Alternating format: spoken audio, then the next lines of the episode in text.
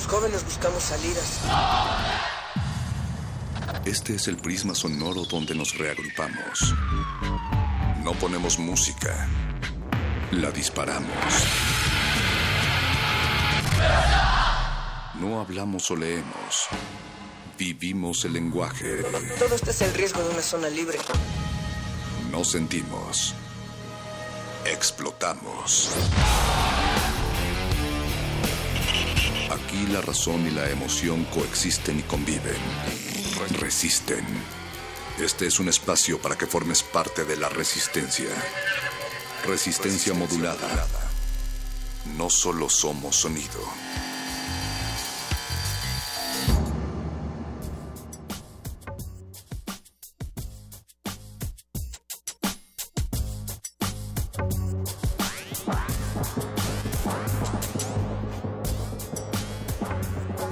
Solo somos sonido, pero no solo somos humanos tampoco. Resistencia modulada atendiendo a la vastedad de volúmenes, pero también al ya basta. Venga de donde venga, basta. Un basta de letras intercambiables.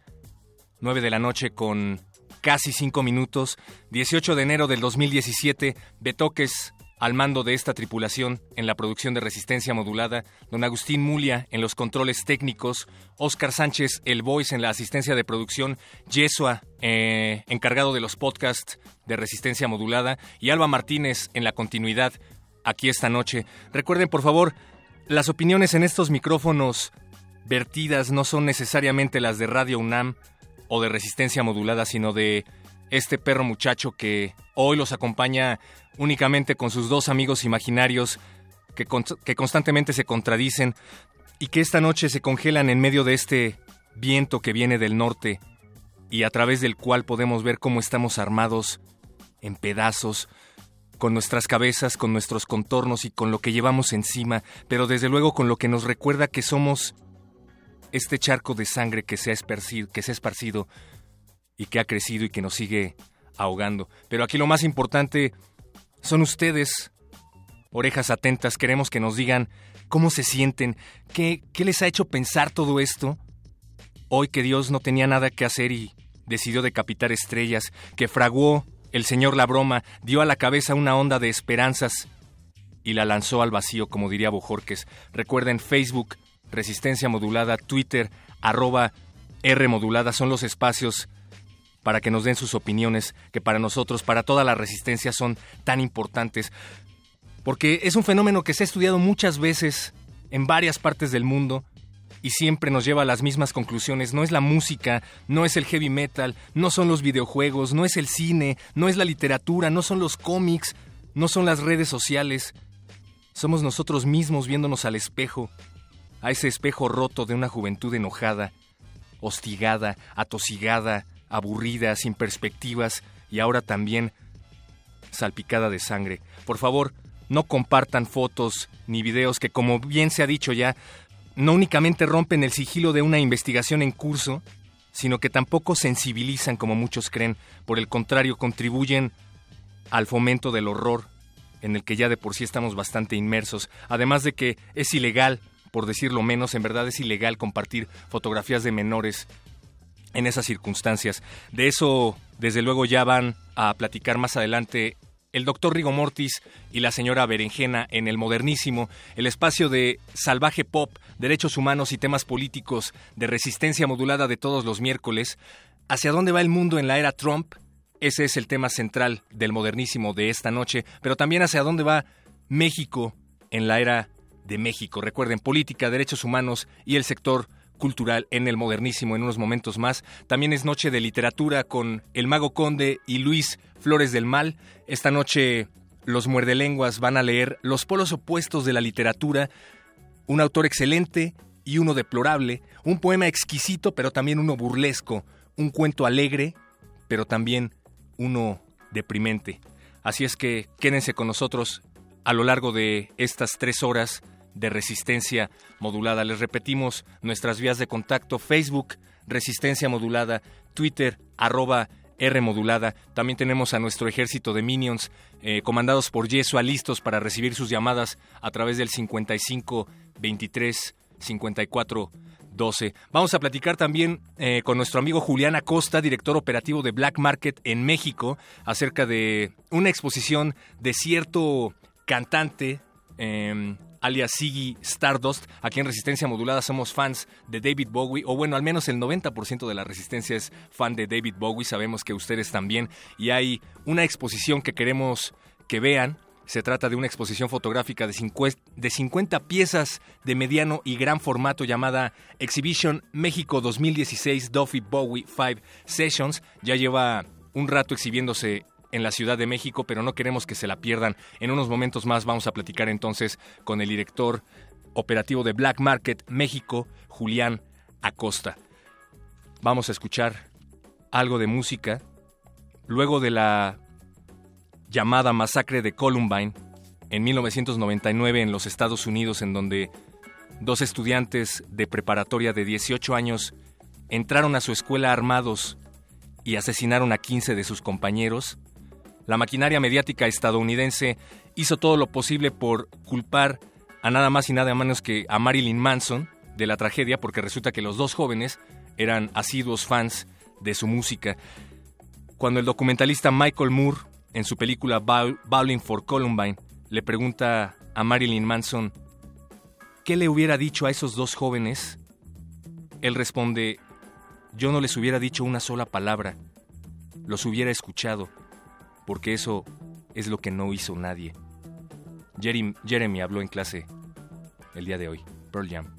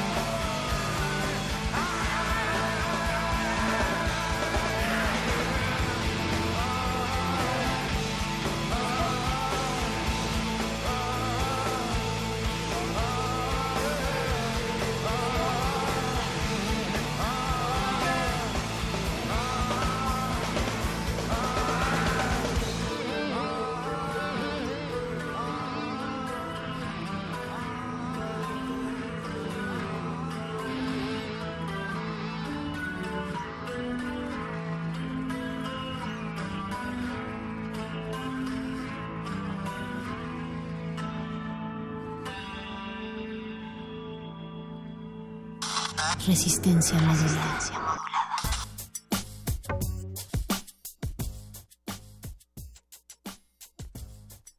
Jeremy de Pearl Jam, de su disco Ten, el primer álbum del conjunto de Seattle y con el que lograrían pactar la lealtad de sus seguidores. Un disco que no ha perdido vigencia y una letra que desafortunadamente tampoco. Somos, eh, desde luego, somos fans de Pearl Jam, pero también de David Bowie, como les decíamos antes del corte. De hecho, nuestro productor Betoques nos ha insistido varias veces en que es la misma encarnación de Ziggy Stardust. Em, ya platicaremos de eso, Betoques. Pero ¿quién no conoce la memorable fotografía de David Bowie con un rayo rojo, con el contorno azul cruzando su cara?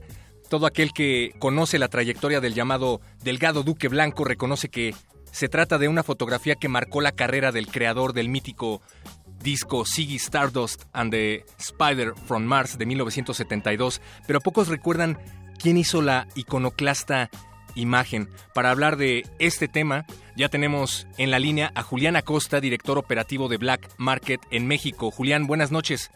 Buenas noches, pero muchacho, ¿cómo estás? Bien, bien, ¿y tú? Oye, me dicen que te gusta David Bowie. ¿Tú cómo, cómo crees? Este, pues mira, eh, ¿qué tanto nos gustará que hicimos todo lo posible para traer una, una exhibición eh, a la Ciudad de México, a Guadalajara y a Monterrey? Eh, que, como bien dices, este, tiene la fotografía más icónica este, de David Bowie e incluso hasta, si me apuras, un poco de, del mundo del pop, ¿no? Ándale, sí, sí, sí. Se llama eh, Duffy Bowie Five Sessions, Duffy Bowie Cinco Sesiones, y justamente eh, gira en torno, es una exhibición que lleva aquí en México, me parece, desde mediados del año pasado, que llega en noviembre aquí a la Ciudad de México y que está en su último mes de exhibición, por eso es tan importante que le demos este último patadón de difusión, eh, y gira en torno a la figura de Brian Duffy, Platícanos, eh, ¿quién es Brian Duffy? Mira, eh, esta exhibición, primero, eh, está basada en un libro, justamente como se, como se llama, es Duffy Bowie Five Sessions. Es la colaboración que tuvieron durante ocho años Brian Duffy y David Bowie. Esto empezó, como, como bien lo comentas, desde eh, Ziggy Stardust hasta desde el 72 hasta el 80 con, con Lodgers, ¿no? durante estas cinco también se hicieron sesiones como The Thin White Duke, Scary Monsters, y, la más icónica que es el Aladdin Sane, ¿no? Eh, esta exhibición pues eh, podemos encontrar 42 piezas museográficas en las cuales nos, vemos un poco de, esta relación y estas fotografías, este, te digo, como este, esta intimidad que llegaron a tener entre, entre los dos. ¿Cuál era la relación que tenían Brian Duffy y David Bowie? ¿Por qué resulta tan relevante? Cuéntanos este chisme. Mira, fue, es curioso. Bueno, primero hablando un poco de Brian Duffy, como, como preguntas, es, este, fue uno de los eh, fotógrafos más importantes de los años 60 y 70. Incluso se llegó a decir que era este, más famoso que la gente que fotografiaba. Estuvo con los Rolling Stones, con John Lennon, eh, hizo cantidad de, de fotografías para moda, para incluso para publicidad. Eh, lo curioso fue aquí que eh, Bowie, pues, bueno, el, management de Bowie llamó a, a Duffy para, para ser uno de sus tres este, fotógrafos en, los 70. entonces de ahí eh, inmediatamente llegó así como una complicidad cañona que, que se convirtió eh, Duffy en, su principal fotógrafo.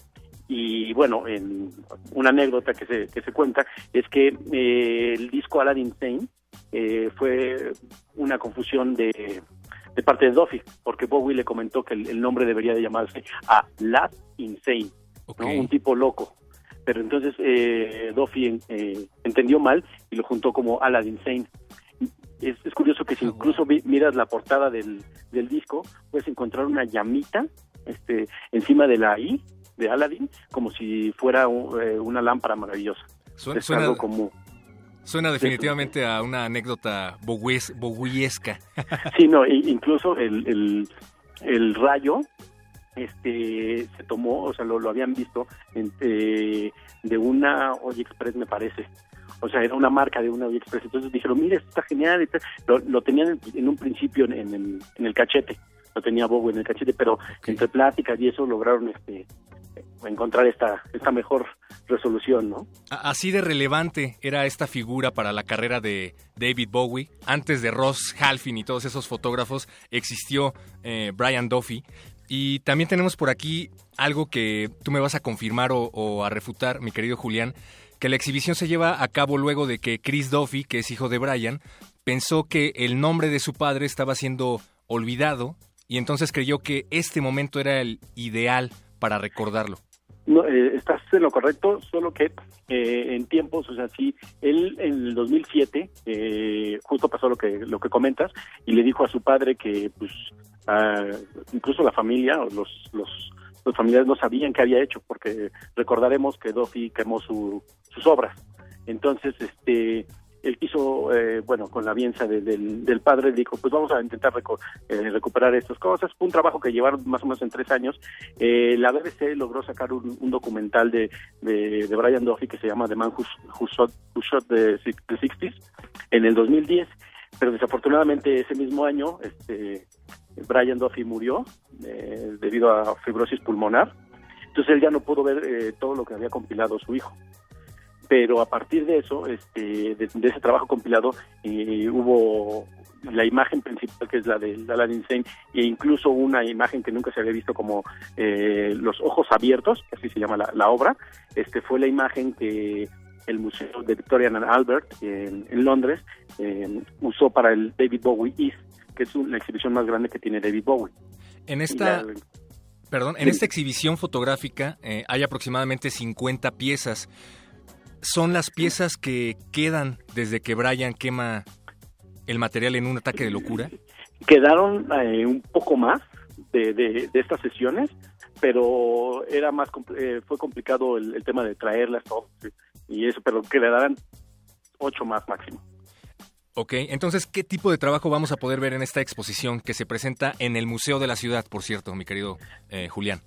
Sí, mira, van a poder ver un trabajo de complicidad enorme entre dos genios yo así lo como como lo hemos visto y, ves a la gente y ves todo lo que ha hecho es o sea David Bowie creo que eh, sobran palabras no para expresar lo, que ha dejado en, en todo no en moda en música en cine o sea una persona tan multifacética como él digo eh, es demasiado difícil este definirla no y por otro lado alguien que fue un genio y, y fue parteaguas para muchas cosas. Entonces, este, puedes ver cómo hubo una complicidad y trabajos como por ejemplo en, la sesión de Lodger, cómo en, esos años este, hicieron un, un, intento para recrear a alguien en caída libre, ¿no? Entonces digo, se ven cosas muy finas que, que uno a lo mejor no piensa de, o sea, de dónde viene todo esto, ¿no? Uno solo ve el trabajo final, pero con esta exhibición podemos ver un poco de cómo se realizó. ¿Hasta cuándo va a estar esta exhibición aquí en la Ciudad de México? Mira, estamos, este, la vamos a presentar hasta el 29 de enero, el, domingo 29 de enero, el último día.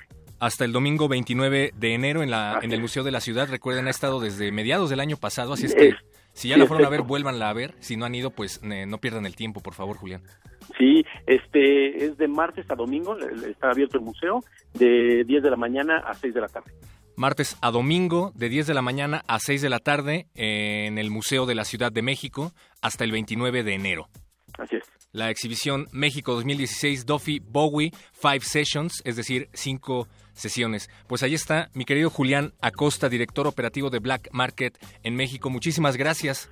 No, pues muchas gracias a ustedes por invitarnos y espero que sí se puedan dar todos una vuelta por allá.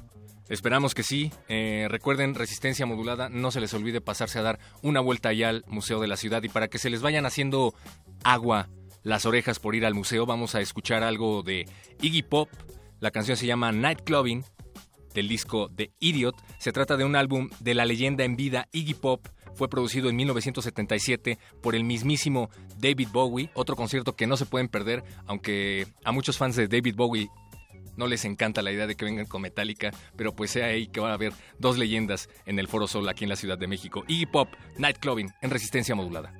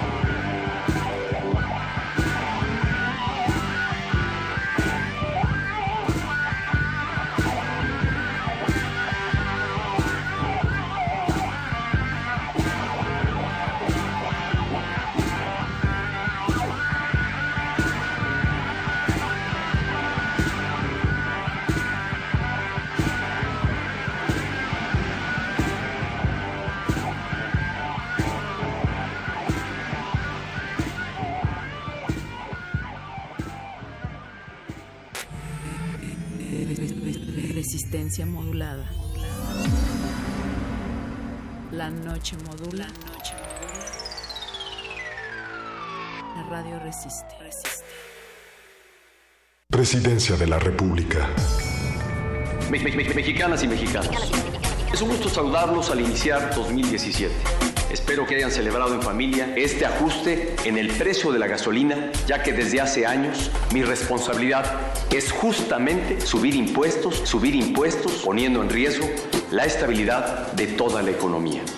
Yo no, no tengo nada que esconder.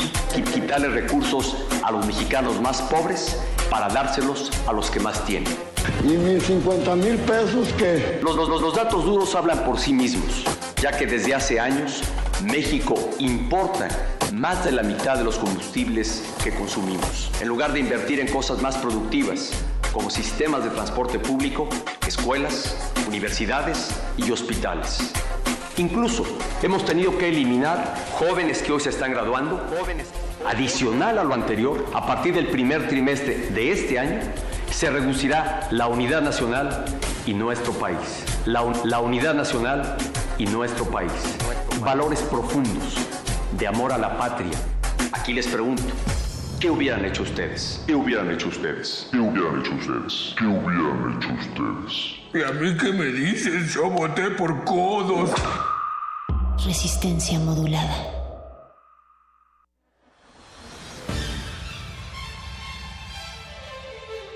Bécame, bécame mucho. Bécame mucho. La guía para becas, premios, concursos, apoyos, financiamientos, residencias, convocatorias. Déjate becar. Estás en manos de expertos.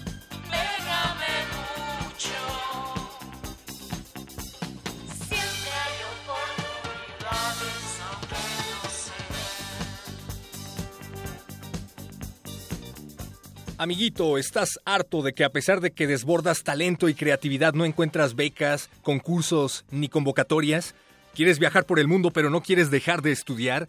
Pues esta sección es para ti. Esto es Bécame mucho y está a cargo del Charro que ya nos acompaña del otro lado de la línea. De la línea. Charro, buenas noches, ¿cómo estás? Buenas noches, pero muchacho, a todos ahí en cabina y a la Resistencia, que como cada miércoles nos escucha. Aquí andamos bien, bien, como cada semana, eh, con lo mejor de las convocatorias a nivel internacional donde puedan aplicar mexicanos. Charro, ¿qué nos tienes esta noche? Pues esta noche terminamos con un turbo combo, como bien saben los que son fans de esta sección. eh, a lo largo de todo diciembre, principios de noviembre, hemos estado soltando poco a poco lo que son las convocatorias de Orange Tulip para estudiar en Holanda. Fueron más de 20 y bueno, hoy vamos a decir las últimas tres que faltaban para aquellos que no sabían bien cómo está la onda. La primera es la de la University of Amsterdam, Amsterdam Business School. Entonces, en esta tiene dos categorías, bueno, son dos másters, el de Business Administration y Master in International Finance. En el caso de la primera, que es el MBA, como por sus siglas en inglés se abrevia, eh, la beca consiste en un descuento en la colegiatura con un valor de 12 mil euros. Que son aproximadamente, que son aproximadamente 279.800 pesos, ¿no es así, Charro? Ay, por ahí va, y por ahí va la cotización del día de hoy. Si Dios no lo quiera, sigue subiendo el dólar. Si Pero Trump no lo este quiere. caso va a ser va, va a ser más para el, el ganador de esta beca, parece si le conviene. Y en el caso de la de la otra maestría que se abrevia MIF por sus siglas en inglés, eh, la beca consiste en un descuento a la colegiatura del 40% con un valor de 10.760 euros. que son aproximadamente 250.800 pesos según tiempos de Trump, mi querido Charro.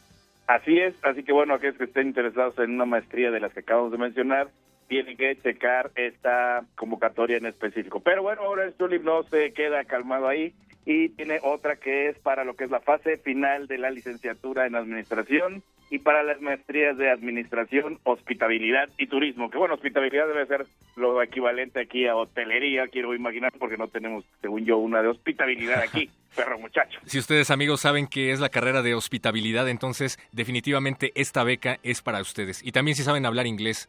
Así es, y esta que les estamos mencionando es la que se hace llamar Wittenberg University of Applied Science. Todo esto no, no, no, no se preocupen por mi mala pronunciación en inglés, todo ya está en las redes sociales que al final les diremos y que ya conocen. Pero bueno, en este caso de esta beca, eh, en el caso de la maestría, consiste en un descuento de la licenciatura de un valor de 7.500 euros. Que si mi calculadora mental eh, no falla, son aproximadamente 174 mil pesos. Así es. Y en el caso de la licenciatura, consiste en un descuento a la colegiatura con un valor de 5.000 euros. O sea, 116 mil 550 pesos. Así es. Solamente en esta convocatoria cabe mencionar que si su programa que agarran para ganarse esta beca dura dos años, esta beca solamente aplica para el primer año, pero hay muchas que duran un año, así que si ganan esta beca, fíjense que de preferencia el programa en el que están inscritos sea de un año, pues para que ya con esa beca les baste y les sobre para ir y venir. Y seguimos Y bueno- con algo de Orange Tulip todavía más, más Charro. Un- Una más y con esto cerramos el turbo combo que hemos venido mencionando desde hace mucho tiempo, desde antes de salir de vacaciones, porque fueron muchas. Y con esto cerramos y me refiero que es la de Stoit University of Applied Science también. En este caso se refiere a licenciaturas en estudios europeos, gestión de hospitalidad, artes interdisciplinarias, negocios internacionales y música. Eso a nivel licenciatura, a nivel maestría, arquitectura de interiores y música y también contempla lo que es la licenciatura avanzada en ciencias de la salud. En el caso de licenciatura avanzada de ciencias de la salud, eh, la beca es un descuento a la colegiatura del 50% con un valor de 4.900 euros. Es decir, aproximadamente 115 mil pesos. Así es, y todas las demás entran los que sean ganadores de esta beca en alguna de las otras este, licenciaturas y maestrías que se mencionaron. El descuento a la colegiatura tendrá un valor de 3.600 pesos. O sea, aproximadamente 84 mil pesos. Así es. Así que bueno, para todos aquellos que ya están cansados de vivir ahí con sus papás y se quieren ir a Holanda a seguir estudiando, pueden escoger una de estas que mencionamos hoy o de las que hemos venido mencionando desde un par de meses atrás, porque son bastantes. Y bueno, ya saben, sin lápiz o papel a la mano no tienen por qué preocuparse porque todo ya está en las redes sociales que ya conocen, que es Facebook, Twitter y Wannabe, hashtag Bécame Mucho y en las redes sociales de Resistencia Modulada, muchacho. Que son Facebook Resistencia Modulada y Twitter arroba R Modulada. Pidan asesoría directa con el Charro. Y recuerden, Charro, que si no saben de qué se trata una de estas carreras como la hospitabilidad, la arquitectura de interiores o ciencias de la salud, pues nada más compartan a su Videgaray de la abundancia y digan que van a aprender. Así es, uno viene a aprender, así que no, no hay más que eso. Y bueno, como bien dices, cualquier duda, ahí estamos este, contestando cualquier inquietud o duda que tuviera la resistencia vía inbox para, para ayudarlos a que se ganen una de estas becas. Charro, maestro de las becas, convocatorias y de los bolovanes, muchas gracias.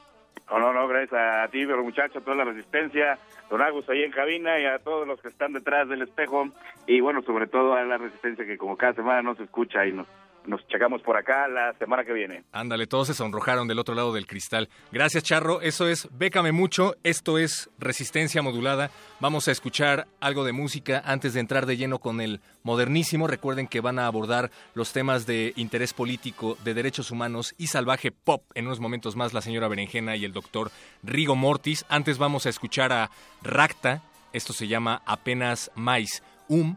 Se trata de un conjunto de brasileñas que trabajan con el ruido. Son un conjunto de punk rock basado en Sao Paulo y se presentarán desde luego en el Festival Normal de este año en el cual Resistencia Modulada está presente. Vamos a escuchar, seguimos en Resistencia Modulada Radio UNAM.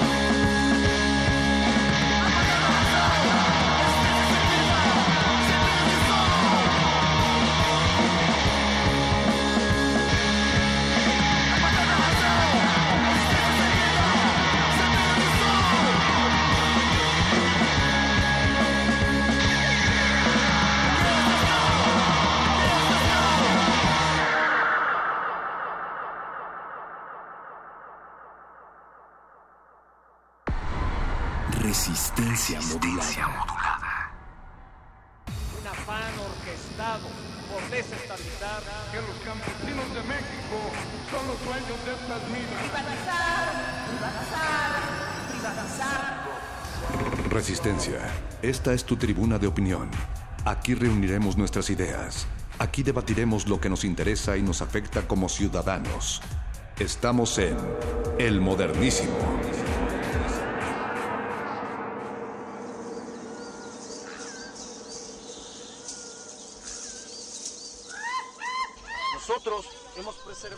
Bienvenidos todos y todas radioescuchas de la Resistencia. Aquí inicia el modernísimo para hablar de derechos humanos, temas de agenda pública y salvaje pop.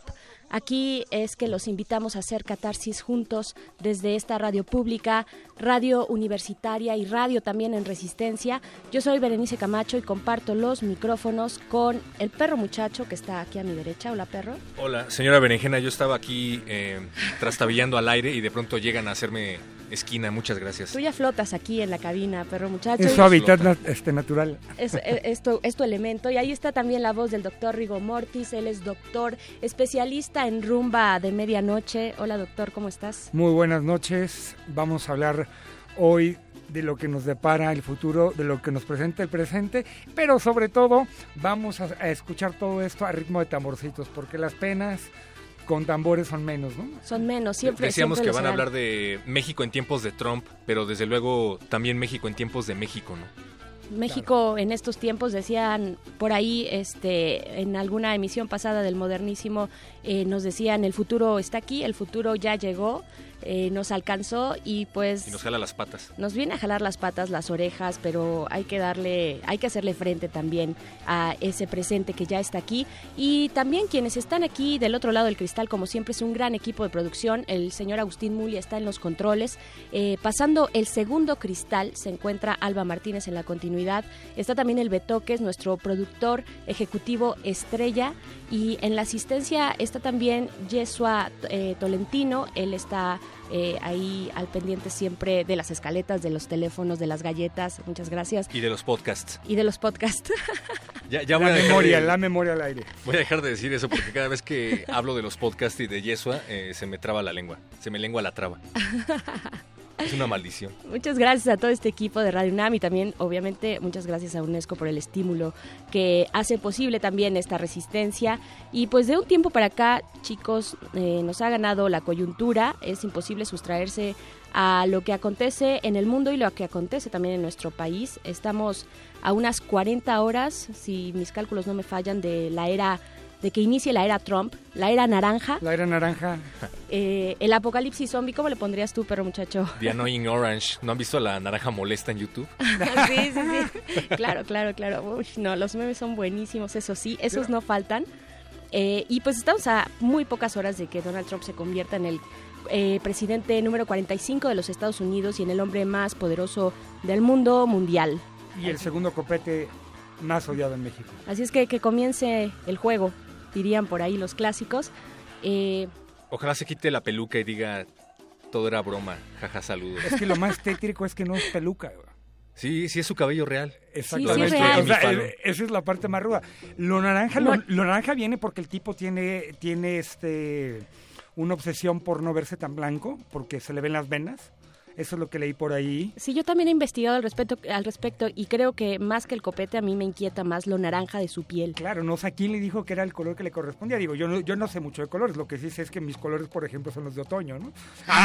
Antes de, de que se volviera políticamente famoso y tenía este show que no sé si todos recuerden que se llamaba Claro. El Aprendiz, Ajá. Claro. Estás despedido.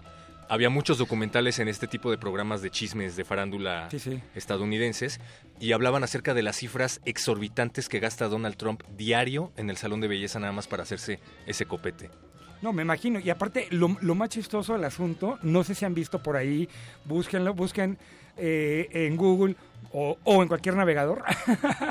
este, mamá de. Trump. La mamá- la cuestión- madre, la la- madre de Trump, la señora Trump. Ya lo hemos Sí, platicado lo por aquí. platicado. O sea, es una cuestión, el, el peinado le viene de familia, ¿eh? Sí, de hecho, en nuestras redes, que ahorita les vamos a invitar a que se sumen ahí a nuestras redes, en nuestras redes ya habíamos puesto por ahí una imagen, eh, madre e hijo, mismo peinado, un, so- una sola, un solo espíritu. Claro, ¿no? claro, ¿no? Y hay, y hay varias cosas que yo creo que también, bueno, vienen, vienen en menos de 40 horas ya va a ir en serio, ¿no? Lo que, lo que, lo que estamos viendo, creo que, que, lo, que lo importante son dos cosas, ¿no? Que hay que ver, un, que es, hay más, hay más esperanza fuera de los gobiernos, hay más esperanza, más vida fuera de los, del, imperio, y, y, escuchaba este, a una amiga que me, que me dejó pensando mucho esto hoy durante el día, ¿no? Que detengámonos a, este, a pensar que esto van a ser cuatro años en donde el punk, en donde las artes, en donde la resistencia, en donde la poesía van a volver a florecer. Totalmente. Y la capacidad de volver a imaginar, porque, porque la única razón por la que una persona como él está en el poder es porque el electorado estadounidense dejó de imaginar. ¿Por qué tú, tenemos el presente que tenemos hoy en día? Y esta es parte de mi tesis que aún no publico y que si la publico no la voy a plagiar como otros. y además se puso la mano en la cintura. En la cintura, así, claro. En un tono de autoridad. De, de, de tía regañona. Sí, de tía regañona. Eh, o tío. Eh, creo que el este, no es que tengamos aquí o allá el gobierno que nos, merece, que nos merecemos o el gobierno que se merecen en Estados Unidos. Es el gobierno que la imaginación o sus propios límites les permitió tener. Por supuesto, algo bien interesante. Yo también había estado pensando en eso, doctor Rigo Mortis, en, y perro muchacho, audiencia, en la, en la inercia que se rompe con la llegada de Trump. O sea, veníamos de un paso aletargado, de sí, las mismas protestas, sí, eh, apagarnos, prendernos de nuevo y otra vez. Pero con Trump se está, es, es como, estábamos incómodamente, incómodamente cómodos en la misma situación y llegó Trump a mover la cobija y a desacomodar todos los protocolos internacionales, ya hablaremos un poquito también de eso, por ejemplo, lo que está ocurriendo en China, eh, y, y, llegó y, y, nos descobijó a todos, algunos se van a acomodar de una forma, otros de otra, y ahí es donde efectivamente entra la imaginación, la, el momento de, de reinventarnos, redefinirnos, este 99% del mundo que está en franca desigualdad, eh, y por supuesto que no va a ser fácil porque es un personaje eh, multimillonario con amigos multimillonarios que llegan a un millonario, espacio de millonario, ¿eh? Porque... Sí, millonario, no, no le voy a dar.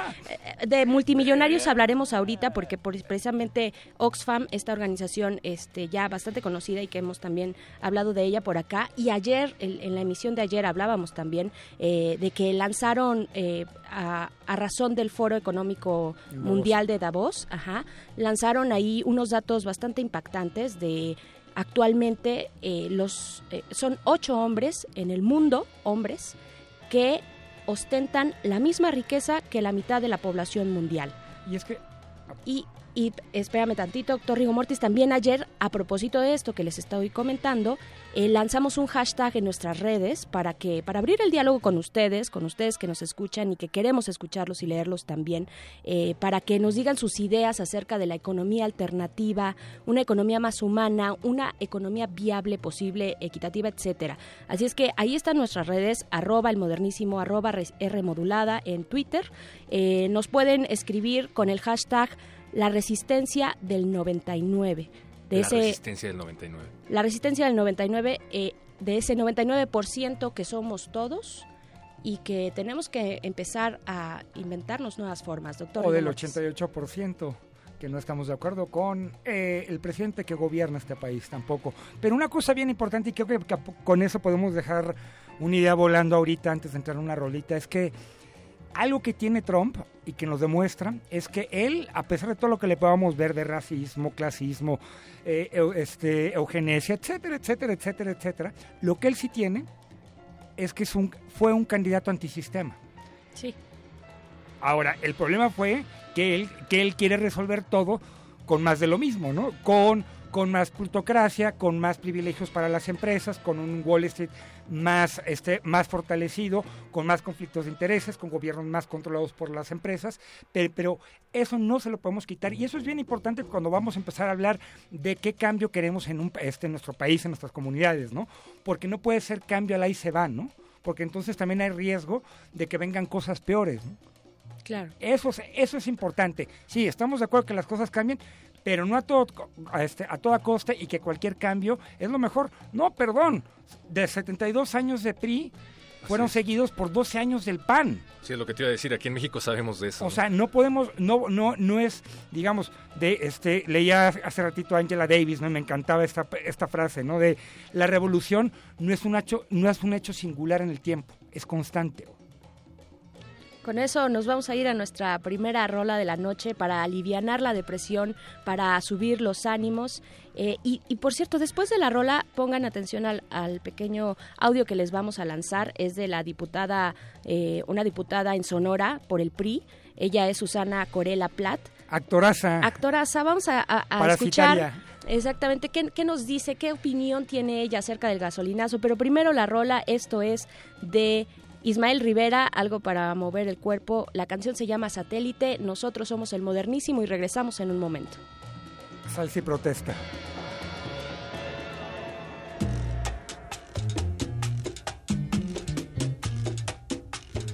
Satélite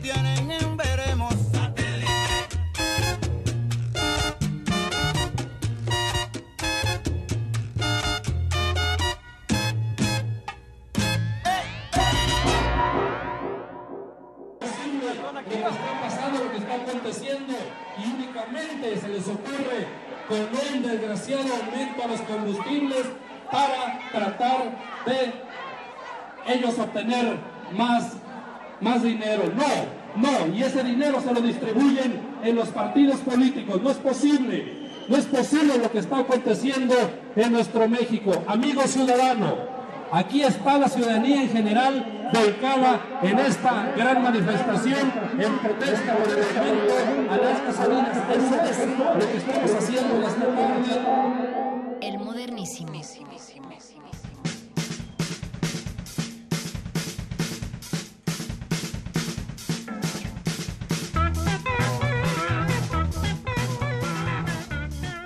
En el modernísimo, la sección de temas políticos, agenda pública y salvaje pop, como dice la señora Berenjena, aquí en Resistencia Modulada, aunque en realidad nunca nos fuimos. Recuerden que estamos recibiendo sus quejas, comentarios, sugerencias, propuestas para candidaturas presidenciales para el 2018 a través de Facebook Resistencia Modulada, Twitter arroba R modulada. En unos momentos más eh, nos vas a decir que acabamos de escuchar, señora Berenjena. Yo nada más quería apuntar que en el bloque anterior el doctor Rigo Mortis nos re- retó a buscar a la mamá de Donald Trump en Google.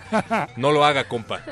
Es muy noche y pueden, pueden tener pesadillas. Está buenísimo porque hay una foto de estas comparativas, la mamá de Donald Trump de un lado y del otro lado Yubaba, que es uno de los personajes de Hayao Miyazaki. Eh, es la película, ah, pues es precisamente la película de Chihiro, el viaje de Chihiro. Y Yubaba se ve mucho menos siniestra. Por favor, no lo hagan. ¿Qué, qué acabamos de escuchar, señora Lo que acabamos de escuchar, pre- pues como se pudieron dar cuenta, no es el audio de la diputada de Sonora, Susana Corella, sino es otro audio de que salió esta semana, el 17 ayer, eh, de una de las manifestaciones en Nayarit. O sea, estos lugares de la República que no acostumbran, digamos, congregarse en el espacio público para manifestar eh, alguna inconformidad, alguna exigencia, pero acá salieron y el discurso me parece que es eh, muy revelador, conmovedor también, de llamar a la ciudadanía de estamos aquí porque ya no vamos a aguantar más, porque no soporta más el pueblo y porque no les vamos a seguir dando dinero para que ellos lo utilicen en sus campañas y seguir manteniendo este círculo vicioso del poder, del poder electoral, a- eh, del poder de los partidos políticos. No, y, y- y que ser político sea, sea sinónimo de vivir en, en- una especie de, privilegio financiero, ¿no? Ese es, ese es el punto, ¿no? O sea, cuando, cuando escuchamos de, es que ya no hay más de dónde cortar, caramba. Caray. O sea, caray, ya, ya, ya cortaron ayuda social, política cultural, ya cortaron inclusive salud pública, y a nadie se le ocurrió, por ejemplo, revisar que, por ejemplo, este, que eh, construyen nuevos edificios para o nuevas oficinas, este, que los hijos e hijas eh, de, de políticos también eh, tienen, tienen esos privilegios, tiene, tienen choferes, tienen viajes. Claro, Eh, Los líderes sindicales. Claro, ¿no? O sea, está eh, el líder sindical petrolero. Claro, prácticamente lo que nos ahí. dicen es de apriétense el, pa- el pantalón porque nosotros no lo vamos a hacer, ¿no? Claro, ese es y el mensaje. Y, y hay otra cosa, a mí me gustó mucho, me conmueve mucho escuchar estas muestras de, de, de- de hastío en las calles, ¿no? De- diciendo, bueno, el país ya no aguanta más. Perdón, pero la- el gran problema y la gran tragedia de México es que aguantamos eso y más. Aguantamos es eso y más. Ese es el problema. es- Ese es el es problema. durísimo. Cuando nos dicen, por ejemplo, es que el modelo económico ya no va a aguantar, No. no, no es cierto. Llevan desde los 70 diciendo que esto no se va a pagar. Y así cuesten las vidas que cuesten, los recursos naturales que cuesten, el capitalismo sigue y va a seguir. Ahí está en nuestras redes sociales, arroba R modulada y arroba el modernísimo, este hashtag que lanzamos para que ustedes conversen entre ustedes, entre nosotros y entre todos y todas. Eh, la re- es eh, entre todes, es hashtag la resistencia del 99, nos referimos a ese 99% eh, de la humanidad que vive con el mismo presupuesto que vive el 1%, que son o, más bien ocho hombres, ¿no? Ocho hombres, Hombres, cuatro ¿eh? de ellos blancos, ajá, hombres. Uno de ellos, por supuesto, es eh, re- eh, representante de, de- de- de este país. Orgullo nacional para algunos, ¿no? Exportación. Eh, Carlos Slim es uno de ellos, por supuesto. Está por ahí también el dueño de Sara. Ahorita les, va- les vamos a decir bien los nombres, pero a este hashtag ya nos responde Rubén Cornejo. Él lo hizo desde ayer y ya no nos dio tiempo de, este, de, de pasarlo por acá, pero muchas gracias Rubén Cornejo. Él nos dice, no pagar impuestos es una de las propuestas de la resistencia del 99 Ándale, y con esto los vamos a dejar, vamos a ir a un breve corte y regresamos al modernísimo. Resistencia modulada. Todos resistimos. A nuestro modo. El rito comienza en el escenario. Los sonidos emergen, deambulan por el recinto, se cuelan en los oídos y estremecen los sentidos. Festival Intersección. los encuentros sonoros de Radio UNAM. Todos los viernes a las 21 horas en vivo desde la sala Julián Carrillo.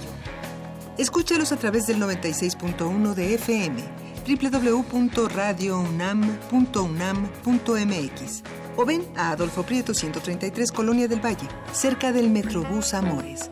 La entrada es libre. Tras una cruzada de 120 días whatsappeando a Susana, por fin Julio logró probar el aliento de su amada. Su gallardía ante suegros chapados a la antigua y hermanos corpulentos hizo que se hablara de él en los alrededores. Pero ese día, Julio no esperó y no se protegió. Y ahora es leyenda por luchar contra una infección. Julio, cada vez que vas al baño recuerdas que ser valiente también es protegerse. Evita las infecciones de transmisión sexual. Es tu vida, es tu futuro. Hazlo seguro. Visita gov.mx diagonal como le hago. Gobierno de la República.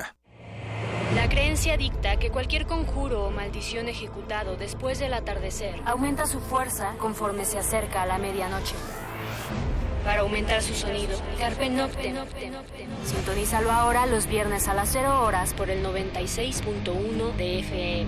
La noche es la mitad de la vida y es la mejor mitad. Radio 1. De las vistas de Salvador Toscano a la época de oro. Del celuloide a la era digital.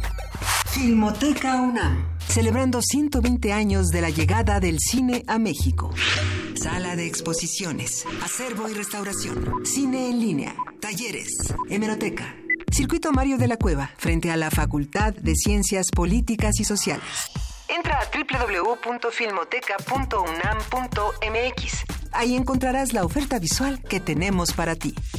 Filmoteca UNAM.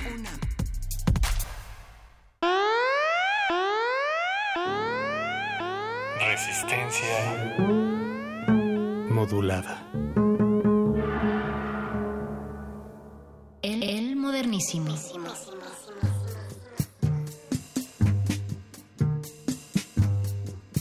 Seguimos haciendo catarsis colectiva en este modernísimo del miércoles 18 de enero. Les saluda de nuevo la señora Berenjena, el doctor Rigo Mortis, el perro muchacho y toda la producción Hola. de Radio UNAM. Muchas gracias por seguir con nosotras y nosotros y nosotres. Eh, ya eh, les decíamos que eh, con este hashtag que lanzamos de la resistencia del 99, nos escribe por acá en nuestras redes MSR.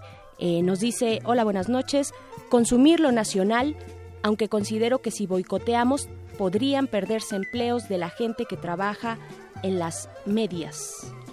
En las clases Así medias. nos dice, en, la- en las clases medias, por supuesto.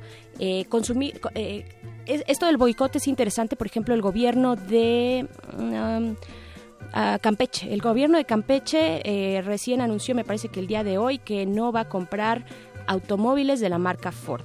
Por, bueno, Por ejemplo. eh, sí, como, como respuesta a que pues no se armó esto de la planta en San Luis Potosí, ¿no? De que retiraron esa inversión. Entonces es una de las respuestas que empiezan a salir. Está también este acuerdo de los gobernadores de la frontera norte, ¿no? Y, también eh, la- el, gobernador de Chihuahua diciendo que va un plan de austeridad para este año Aplausos. bastante fuerte. Aplausos. aplausos ahí porque parece que parece ser que si se llega, si si esas palabras se cumplen, sí va a ser un plan de austeridad bastante fuerte. Claro, porque ese, es que ese es el problema. Claro que hay de dónde cortarlo. O sea, vean, vean por favor a cualquier gobernante que anda por ahí. O sea, ¿por, por qué tenemos que apagarle sus teléfonos? O sea, perdón, pero pues ganan arriba de 100 mil pesos Sí, por al mes. arriba. O sea, yo, yo creo que perfectamente se pueden pagar un telefonito. Le este, si quieren traer chofer, se pueden pagar un chofer. O sea, es, es que son cosas tan básicas como eso. O sea, no hay, no hay razón de, de darles algún tipo de privilegio en ese sentido, ¿no? Pero, perdón, pero yo también quiero tocar un tema que me trae acá un poco sacado de onda. El de Lady no me alcanza. Lady no me alcanza, que es la diputada. Es la- que que la ya diputada. escucharemos el audio en la Que siguiente. Ojalá y que le estén zumbando los oídos porque aquí estamos hablando de ella y de su privilegio y del privilegio de toda la este de bola de secuaces que creen que, que, que hay que pagarles no por esto. O sea, ojalá yo hubiera dicho eso y ahorita lo, lo- lo vamos a escuchar, pero ojalá lo hubiera dicho en campaña, ¿no? No me alcanza a ver. No me alcanza para mi avión, pues no, porque oye, yo tengo que poner de mi bolsa, dice ella. Bueno, ya lo escucharemos bueno, ya lo- ya- en el siguiente bloque pero- musical. Pero, pero tú traes algo atorado Claro, ¿no? Mira- en el centro de tu ser. Mira, yo creo que este cuando cuando hablamos de violencia, en general cualquier acto violento implica muchas cosas a, a distintos niveles. Cuando uno es testigo o testigo secundario de, de cualquier tipo de violencia, hay un imperativo que te obliga a posicionarte ante ello. ¿no? ¿Estás de acuerdo o no estás de acuerdo? Y después de estar de acuerdo ante lo que veas o, o- o de lo que te enteres, tienes que posicionarte ante eso. ¿no? Sí. Claro que, que llevamos años unidos en una guerra y en una violencia durísima, durísima, provocada por, este, por decisiones de gobierno, pero también por actividades de los grupos de crimen organizado, este, mezclados también con corrupción. Violencia etcétera. estructural. Exactamente, ¿no? Exactamente. Y, la- y la- y las distintas violencias que son estructurales, económicas, psicológicas, etcétera, ¿no? Eh, sin embargo, en esto siempre hay una discusión que se habla de, de cómo hay, hay vidas que valen más que otras. ¿no? Y esto es válido siempre, siempre cuando, cuando alguien eh, eh, eh, expresa su estupor o, o su desagrado por un acto violento, es importante siempre tenernos a pensar, bueno, ¿por qué? ¿Por qué? ¿Por qué? ¿Por qué estamos marchando, por ejemplo, por, lo- por los 43 estudiantes, todos hombres?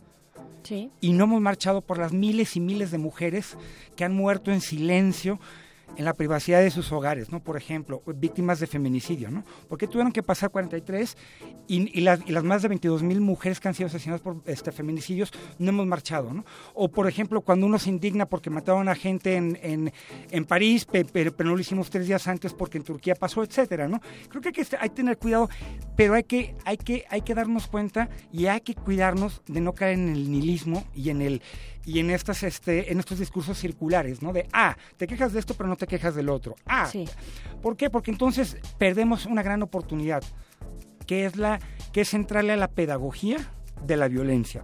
Y esa es la única manera en la que la violencia no va a volver a ocurrir. Primero tiene que haber justicia y tiene que haber muchas cosas otras. Pero lo último que tiene que haber después de un acto violento es que haya una pedagogía y que, y que aprendamos algo de eso. ¿no?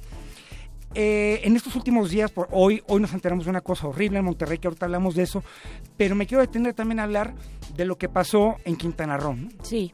Durante la clausura de uno de los festivales eh, de música electrónica más importante, el BPM, el, eh, que casualmente llevaba 10 años celebrándose, uno de los, este, de los eh, eventos más importantes, de mayor prestigio, no solo en México, sino prácticamente en todo el mundo, Sí. de, de la cultura de la música electrónica. ¿eh? Sí, a nivel internacional. A nivel internacional, o sea, por ejemplo, por aquí pasaban eh, tanto talentos nacionales como, como, como, como internacionales en 10 días que por ejemplo en Ibiza, que es otra catedral de la música electrónica, eh, pues se tardaban prácticamente tres meses en llegar, ¿no? Entonces era, era un evento muy importante. No hablemos además de que, no, que lo convirtió en un destino turístico, que generaba derrama no solo, no solo para quienes trabajaban directamente en el festival, sino en las fiestas alternativas que había también, porque era caro, ¿eh? Hay que decirlo, era caro. Sí, ¿no? sí, sí, son, generalmente son caros. Eh, murió gente ahí, ¿no? Porque una persona, al parecer, en solitario todavía no tenemos todo. eh, en, el, en, en el, en uno de los bares míticos también de Playa del Carmen, que se llama el Blue Parrot, entre una persona, hubo, hubo, hubo cinco personas muertas, ¿no? Eh, ha habido muchísimos rumores, ¿no? Y como todo lo que tiene que ver con cultura joven, con culturas alternativas, siempre hay un estigma detrás. Sí, ¿no? una criminalización. Bola de drogadictos, Y de ahí no se seguramente, bajan, y de ahí no se bajan, Las ¿no? redes sociales giran en torno a Claro. eso y, y ya se cerraron. No, y, hay y hay un caso también, ahorita que dices así rápidamente, un, un paréntesis, doctor Rigo Mortis, que viene muy al- a cuento, eh, también en Argentina, en, en Buenos Aires, lo decíamos hace este, una semana, la semana pasada aquí en Resistencia también, eh, de, me parece que del año pasado, sí, fue el año pasado, eh, hubo también un evento de... eh, de, de cinco muertos, jóvenes muertos, en un festival de música electrónica por consumo de drogas. ¿Por qué? Porque no le estamos entrando a ese debate, Claro, ¿no? porque vez. no hay educación al respecto, porque preferimos escandalizarnos, cerrar los ojos y decir esto no debería pasar, pero está pasando y hay que afrontarlo y hay que ver cómo los jóvenes están haciendo uso de estas sustancias de manera responsable. Eso, eso hay que decirlo y bueno, a partir de esto se, censu- se clausuraron, se, se prohibieron en Buenos Aires los e- este tipo de eventos de música electrónica. Y y el hecho de que estuvieran usando o no sustancias no te da derecho de justificar una matanza de este tipo. No, exactamente. Sí, para Eh, el eh, Blue eh, Parrot. Exactamente, ¿no? Que, que yo, que, que yo creo que, es, que ese es el punto. Digo, lament- hay que, habrá que lamentar las cinco muertes y las personas que fueron heridas, este, pero hay que detenernos a pensar a quién le conviene que no exista un evento de esa magnitud en ese lugar, en qué contexto estamos. O sea, no hay que olvidar que Quintana Roo viene saliendo de una gobernatura de un ampón, robatierras, torturador de, de periodistas, este, este, con amistades de muy, de muy dudosa reputación, que es Borge. Yo sé, y, y, y- y ahí hay que decirlo. Sí. O sea, este, eh, bien, bien este cambio, sí, claro, que hay una geopolítica de los grupos criminales este, en la zona, claro, claro. Pero a ver, es como este, este maldito dicho, eh, per- perdón, mito de las mamás, ¿no? De cuidado porque te van a meter una tacha, ¿no? Porque los, los dealers luego te meten tachas en las bebidas.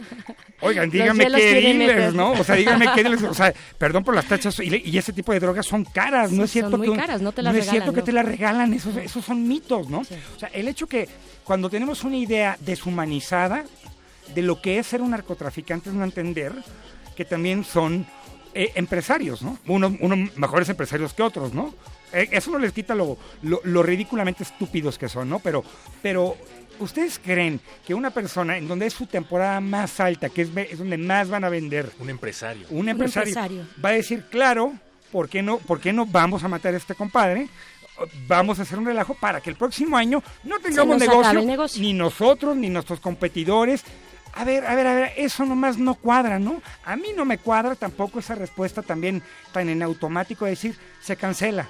Como si eso fuera a mejorar las condiciones eh, eh, eh, en las que se está viviendo todo esto, ¿no? O sea, eh, lo que se está perdiendo es un cacho de la cultura, no nada más mexicana, ¿eh? Ojo, es cultura, les guste o no, y hoy volvemos a, Sí, a y ahí que, si a nuestro las discurso que si las lentejuelas son, bonitas o no, no, sí. y que bla, bla, bla, y que si Juan Gabriel... No, Que no, si no. la no. alta cultura y la No, es cultura cultura, ¿no? La música electrónica es cultura, ¿no? Es cultura, ahí está, ¿no? Ahí está Ahí y está. tiene y tiene sus Y- orígenes. Vaya, esta esta música electrónica popular nos referimos. No, claro, y ahí Eh, está, ¿no? Y ahí está, sí. y va a seguir reproduciéndose. Entonces también hay que tenernos, ¿no? A ver, caray, en otros lugares cuando pasan este tipo de cosas, las comunidades salen y dicen, vamos, vamos a apoyar a nuestro festival porque es lo que nos da de comer y vamos a hacerlo otra vez y vamos a hacerlo bien, ¿no? O sea, ¿a qué le conviene que todo eso desaparezca, ¿no?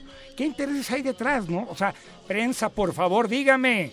Yo quiero saber, ¿no? Sí, hay que profundizar más al respecto. Se habla de, de, eh, oficialmente de un tirador solitario, pero las eh, personas que han entrevistado hablan de que huele a un ajuste de cuentas entre cárteles, calentar plazas, eh, alguien se negó a pagar derecho de piso, no sé, hay muchísimas Claro, a cosas. mí Sí, cuando me dice- salieron narcomantas por ahí, pero hay que también eh, revisar la, la opinión que da Lidia Cacho, que ella está Claro, muy está allá, metida y claro. bueno, y ella sabe perfectamente cómo está la situación allá, pues vaya desde eh, su este este gran libro Los demonios del Edén, vaya toda esta Ajá. investigación por la que además ha sido perseguida, etcétera, hay que revisar ahí, se los tendremos eh, yo creo que la próxima semana, yo tengo todavía que revisarlo, pero es un tema muy interesante eh, y también importante no irse con esta primera impresión, con lo más fácil, con lo más inmediato, con criminalizar de entrada antes de hacer una reflexión Claro. eh, mucho más profunda. Pero bueno, seguimos con temas este, temas light, ¿no? Ajá. Este para, para, para este miércoles. Hay temas Nos- light.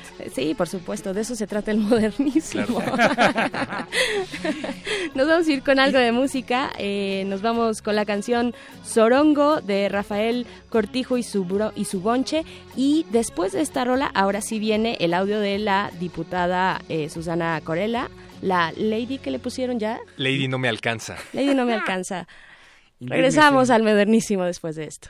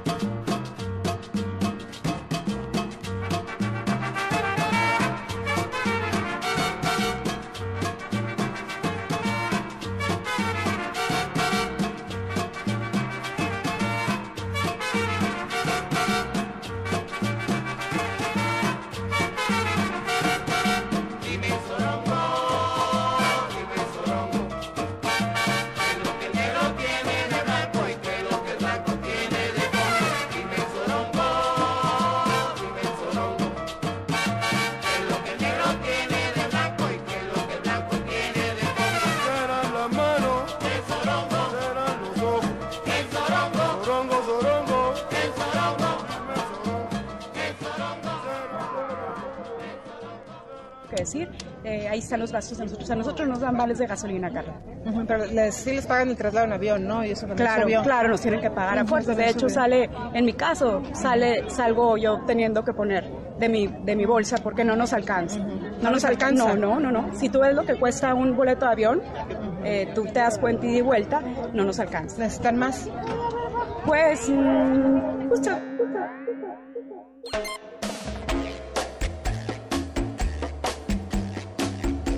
El modernísimo, eso es el modernísimo. No, no necesito más, con eso me conformo para la semana.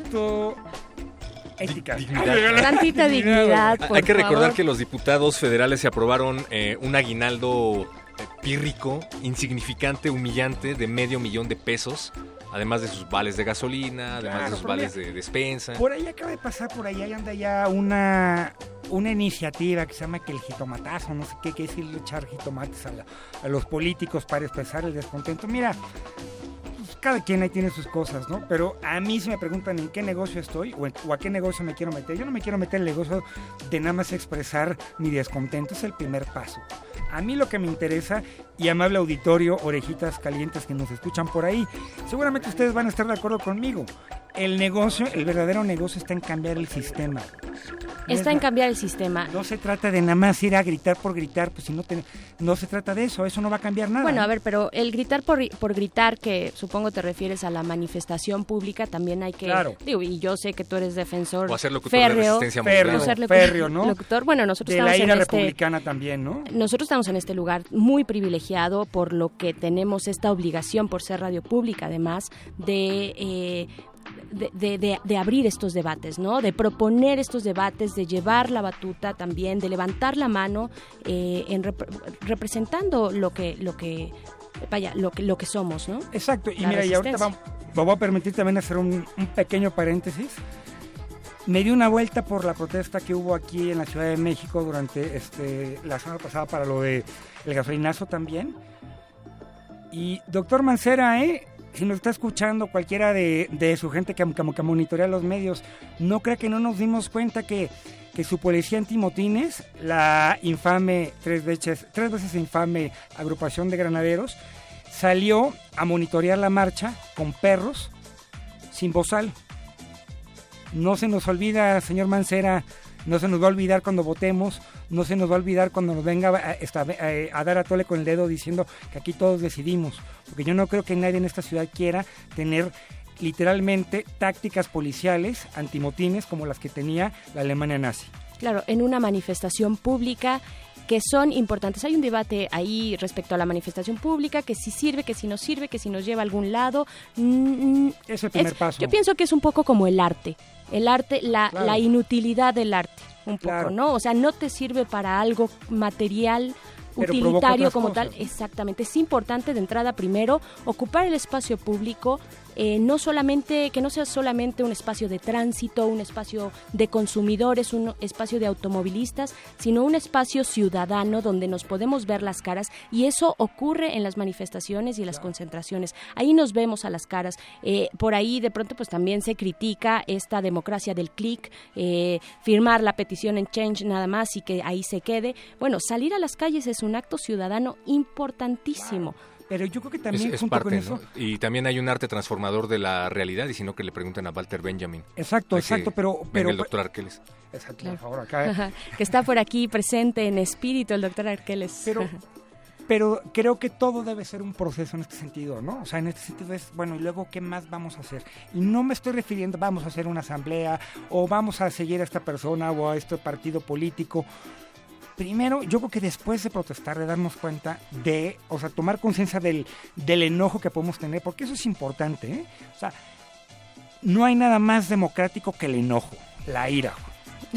O sea, esos rollos de que, de que hay que hablar pasito. No, no, no, no, no, no, no, no, no. Que se den una vuelta a ver, por ejemplo, revisen en Google qué tal, qué tal se agarran en los, este, en los parlamentos de, de- de otras partes del mundo, ¿eh? O sea, aquí cuando la gente se desgarra las vestiduras porque dicen, ay Dios, tomaron la tribuna, dense una Nos vuelta. deshacemos por en lados". protocolos inútiles de pronto, Exactamente, ¿no? porque esa forma, increíbles. esa yo creo que, a ver, perdón, es lo mismo que cuando a las feministas les dicen, ay, hablaba bonito, perdón, pero el tema del feminismo es un tema de vida o muerte, no, No me moleste. no me jale no. por acá, doctor Arqueles, que se siente feo. No, no, hay No, y si fueran tan Arqueles. intrascendentes las manifestaciones públicas, entonces no habría todo un equipo de bots, eh, Exacto. todo un equipo de gente haciendo estrategias para desviar las atenciones, ¿no? ¿De qué tamaño es el Chairo miedo? Dixit. Exacto. Exacto. ¿De qué, tamaño, ¿De qué tamaño es el miedo de un gobierno que, que le está invirtiendo además a tratar de acallar fútilmente el espacio digital también, ¿no? Eh, o sea, claro que es importante, ¿no? Pero, pero hay que darnos cuenta que, por ejemplo, no es, no es una cosa que un día...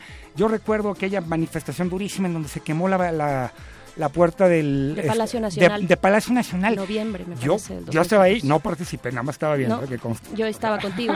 Exactamente. Sí, Pero estábamos estamos viendo nada observando más. en primera No fila, les de creo. hecho. Mi pregunta que me causó muchísima ansiedad fue, híjole, ¿y si tiran la puerta? ¿Qué va a ¿Qué pasar? va a pasar? O sea, ¿qué ¿Quiénes vamos a allá entrar? O, y, a la, y a la onda acá como de la Sí, sí, Bastilla? ¿O qué? Sí, o, sí, sí. o- o nos quedamos afuera y metemos un pliego petitorio doblado en forma de avioncito. Es lo mismo que se preguntaron Pancho Villa y Zapata cuando se tomaron la foto en la silla presidencial. y ahora, ¿Y ahora qué, compadre? ¿Y ahora qué, compadre? No sé, compadre.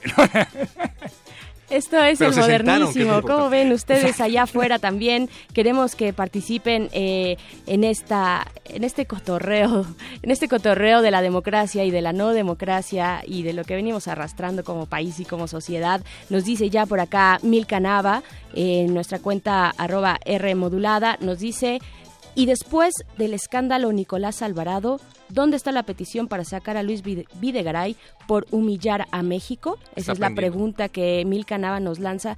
Yo, ahorita que decías, perro Milka, muchacho, mándala. Si tú la abres en... en eh, Change.org. En Change, o, o- o en cualquier otra, no hagamos, no hagamos Bueno, no monopolios. hagamos publicidad. Pero si tú la abres. Milka, si tú la abres, yo la firmo.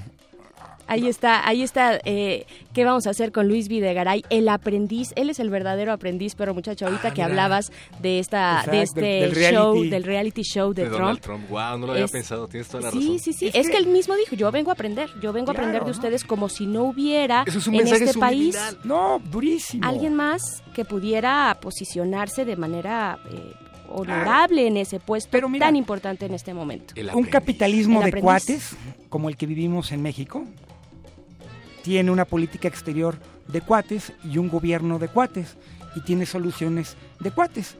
Y entonces resulta que el cuate del presidente dicen que es cuate de un familiar cercano de Trump y, poder, y por eso le dieron la chamba. Y regresando a Trump, doctor Rigo Mortis, bueno, este, con lo que abrimos también este programa a pocas horas, 40 o poco menos horas de que se convierta en el presidente número 45 de los Estados Unidos, de que esto se pinte de naranja. Eh, bueno, hab- hablando de eso, pues no solo en México hay descontento, sino también en Estados Unidos. Se está eh, convocando a distintas concentraciones y me llama particularmente la atención la marcha de las mujeres que se concentrarán en Washington en el momento de la hora de, de- en el momento de la toma de posesión, perdón.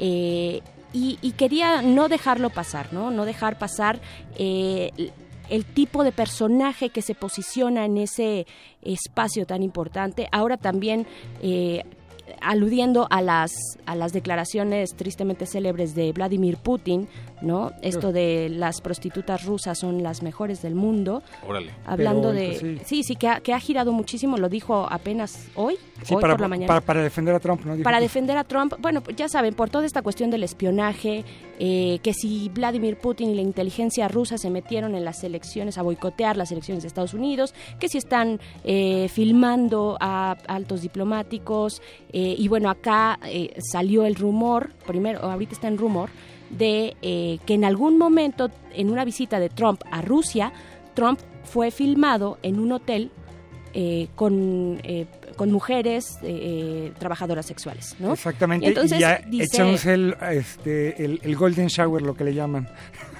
No sé, yo no sé, doctor Rigo Mortis, tú me, me agarras en curva muchísimo, pero bueno, Pero bueno, lo que dijo. Trump fue, no, no, no, por supuesto que no.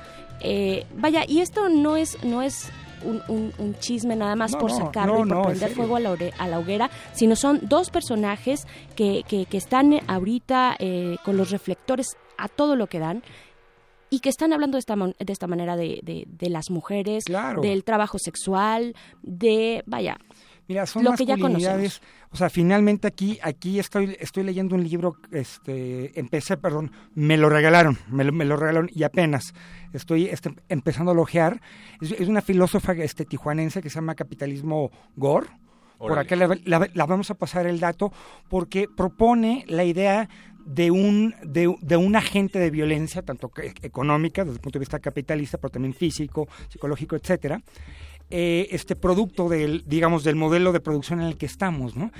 Y que está basado en estas, en estas este, masculinidades tóxicas, ¿no? O sea, ve a Trump, es un machirrín cualquiera, ve a Putin, es un machirrín cualquiera, ¿no? O sea, cuando de repente vemos que hay una, otra vez, una, una, este, una solicitud en, este, en línea para pedir que, que Putin venga a defendernos de Trump, porque pues por lo menos él sí se le está poniendo al brinco, es como de qué falta de imaginación. No se cuando trata, decían- no se trata Sí, de fajarse pantalones, no Como se cuando trata decían, de ten cuidado porque el pantalón- Chapo salió de la cárcel Trump, ¿no? Algo así. Exactamente, no, Chapo. no, no, no, pe- pensemos No, en otras cosas. sí, sí, no sí. es escoger ni victimario, es pensar fuera de la caja, ¿no? Y creo que pensar fuera de la caja es, vamos, lo que están haciendo este, este inmenso este número de mujeres que se le van a ir a plantar enfrente y decirle, no estamos de acuerdo con lo que estás haciendo, ¿no? no estamos de acuerdo y no te vamos a dejar en paz. Y bueno, el tiempo se nos ha venido encima, ya están por ahí los muerde lenguas eh, con sus letras. Nos y- sonríen, no nos presionan para que salgamos de la cabina. Sí, sí, ya, ya está ahí el mago conde diciendo, no, no, no, bien, bien por mí, Si, si pero quieren por más tiempo de dentro... modernísimo, arroben a Benito Taibo en, en Twitter. Sí, por a favor. Modulada.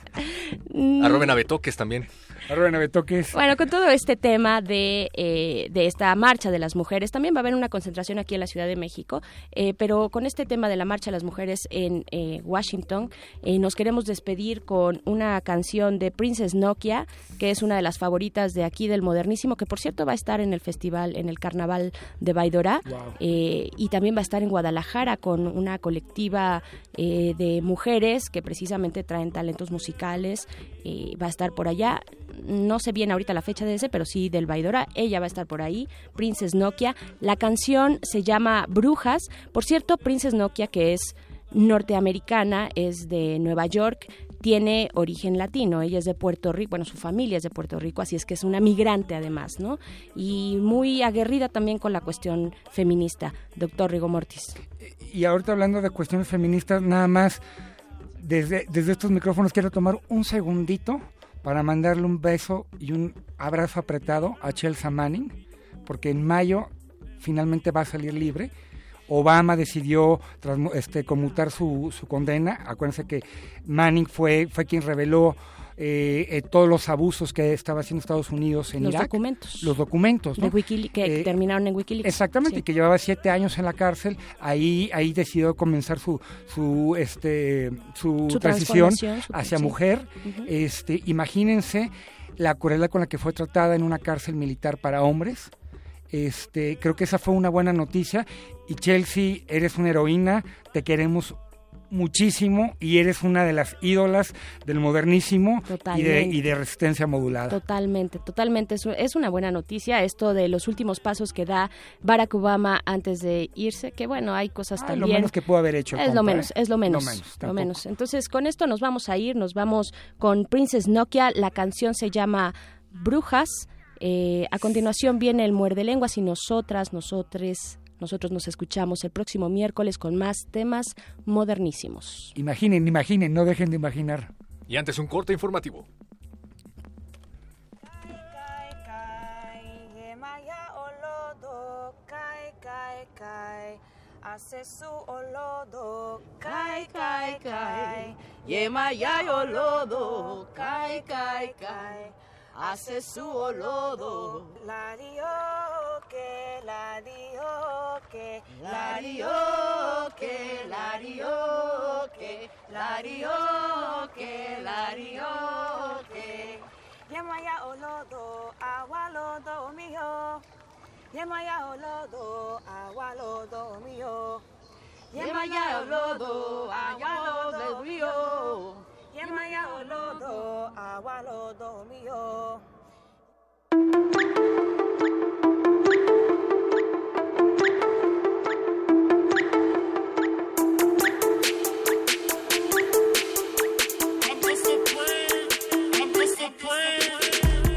Ghetto bitches, speaking in tongue bitches, fall on the floor, that's age on the door.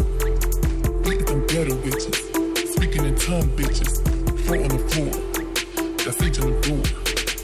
Get them ghetto bitches, speaking in tongue bitches, fall on the floor. That's H on the door. Get them ghetto bitches, speaking in tongue bitches, fall on the floor. That's H on the door. Talk shit, we can cast spell, walk weeds, long nails, cornrow, pigtails, baby father still in jail. Good witches I fuck with, bad bitches we run shit. Four bitches, four corners, north, east, west, south shit. Good witches I fuck with, hot dog in my broomstick. Witchcraft, bitchcraft, white magic is nothing. I reach in my altar, I reach in my altar, I reach in my altar. On the counter. I'm that black Rican bruja straight out from the Yoruba. And my people come from Africa, diaspora, Cuba. And you mix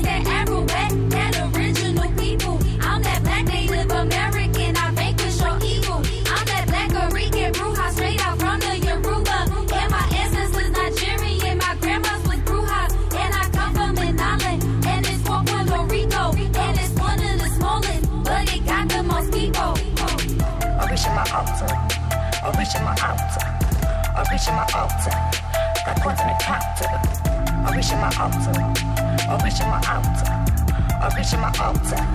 Got coins on the counter. Don't you fuck with my energy. Don't you fuck with my energy. Don't you fuck with my energy. Don't you fuck with my energy. Don't you fuck with my energy. Don't you fuck with my energy. Don't you fuck with my energy. Don't you fuck with my energy. Casting spells with my cousins. I'm the head of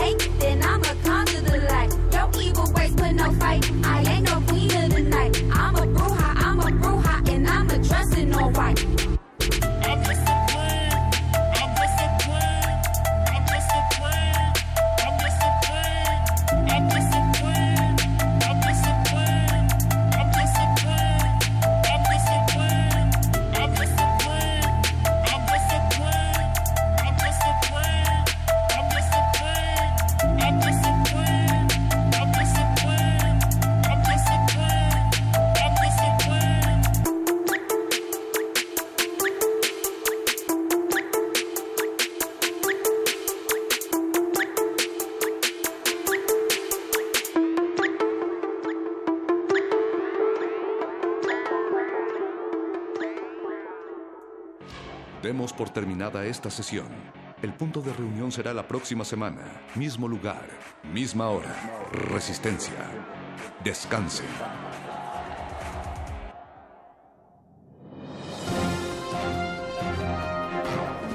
Esto es un corte informativo para la Resistencia. La Nota Nostra. Las noticias frescas del día en el último rincón de la noche.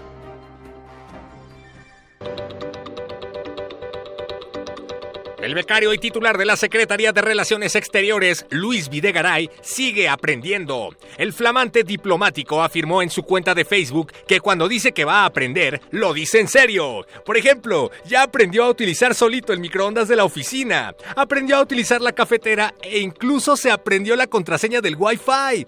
Videgaray afirma que aún le falta aprender a hacer sus facturas en el complejo sitio del SAT y que por el momento seguirá cobrando una beca de aprendiz de 200 mil pesos al mes. Miles de mexicanos quedaron conmovidos por las declaraciones de la diputada Susana Corella Platt, alias Lady No Me Alcanza. La diputada dijo muy indignada que tiene que poner de su propio bolsillo para solventar sus pasajes y hasta su gasolina. Recientemente Lady No Me Alcanza, al igual que todos los diputados federales, recibió la diminuta cantidad de medio millón de pesos de aguinaldo y prestaciones. Miles de mexicanos ya han convocado a una marcha el próximo fin de semana para hacer una mega cooperacha para la señora. No se puede tener diputados pobres con pueblo pobre. Continúa la campaña presidencial de Barack Obama antes de dejar la presidencia de los Estados Unidos y que inició desde el 2009. En un último acto electoral, Obama le concedió la libertad a la ex soldado Chelsea Manning, quien cumplía una condena de 35 años en prisión por entregar a Wikileaks información confidencial sobre la prisión de Guantánamo y de las guerras de Irak y Afganistán. Obama además declaró que si hubiera seguido en la presidencia, ahora sí hubiera cerrado la prisión de Guantánamo. La iba a cerrar en 2009, pero me lastimé la rodilla, declaró el Nobel de la Paz. Descubren que Peña Nieto construye un criadero de gallinas dentro de su hangar presidencial. El mandatario asegura haberlas visto empollando huevos de oro y algunas veces hasta vomitando petróleo. Sin embargo, asegura que las gallinas se le secaron porque se le olvidó darles de comer un día por salir a un partido de golf. Peña ya hizo un convenio con H, con OHL y con Grupo IGA para, pues, empezar a hacer su criadillo de hangar millonario. El proyecto de edificación del hangar gallinero costará 1.180 millones de pesos. No es que no haya huevos de oro, hay funcionarios gallina que solo buscan la ruina para su propio decoro. Podrán decir en un foro que el país no es millonario, pero gastan el erario en sus propios intereses. Ya déjense de idioteces y reduzcan su salario.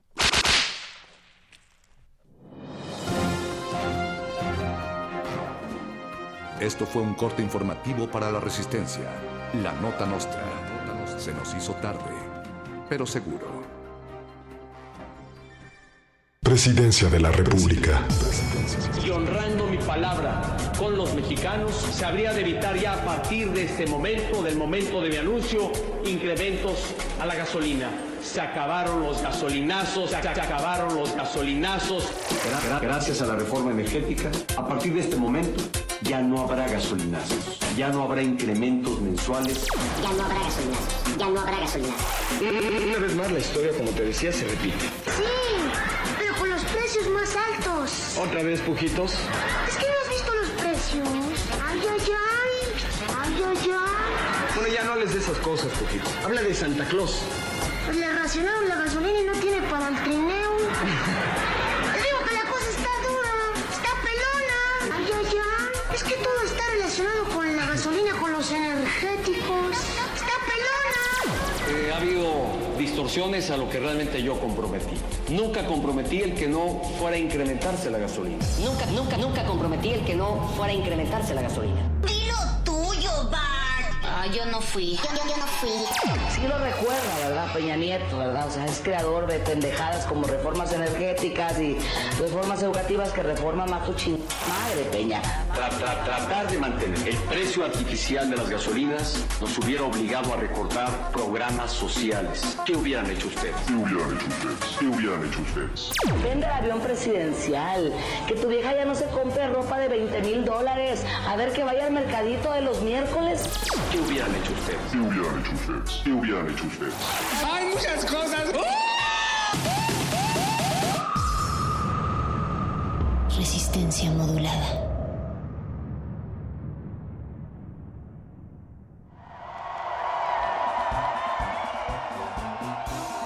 Lectores entretenidos y librescos radionautas, tengan las orejas cautas para leer los sonidos. Aquí están los contenidos del mago que nos hechiza y el panadero utiliza con destreza pertinaz. Todo eso y mucho más el muerde lenguas revisa. Muerde lenguas. Muerde lenguas.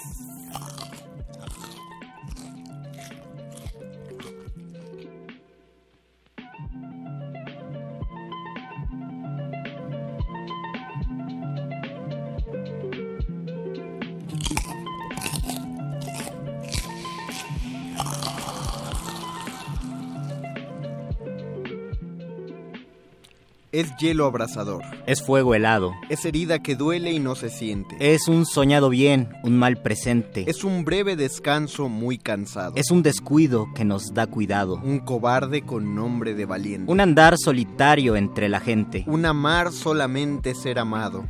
Es una libertad encarcelada que dura hasta el postrero paroxismo. Enfermedad que crece si es curada. Este es el niño amor, este es su abismo. Mirad cuál amistad tendrá con nada el que en todo es contrario de sí mismo.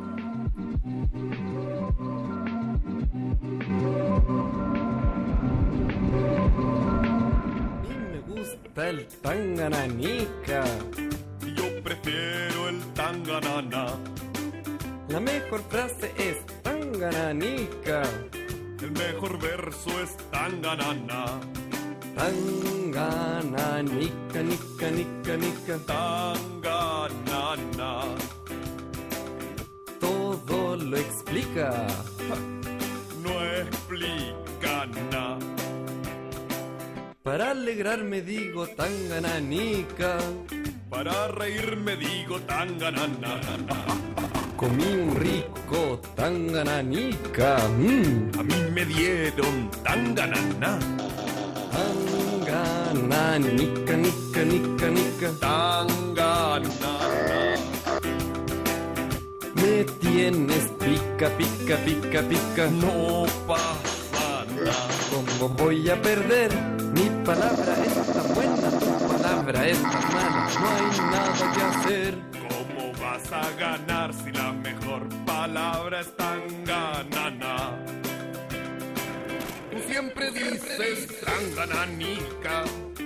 Siempre gritas tanganana. Ya no soporto el tangananica. Y yo detesto tu tanganana. Tangananica, nica, nica, nica. Tanganana. Nuestra mamá nos va a regar. Oye, oye, ordenemos mejor. Sí, sí, o si no nos van a pillar.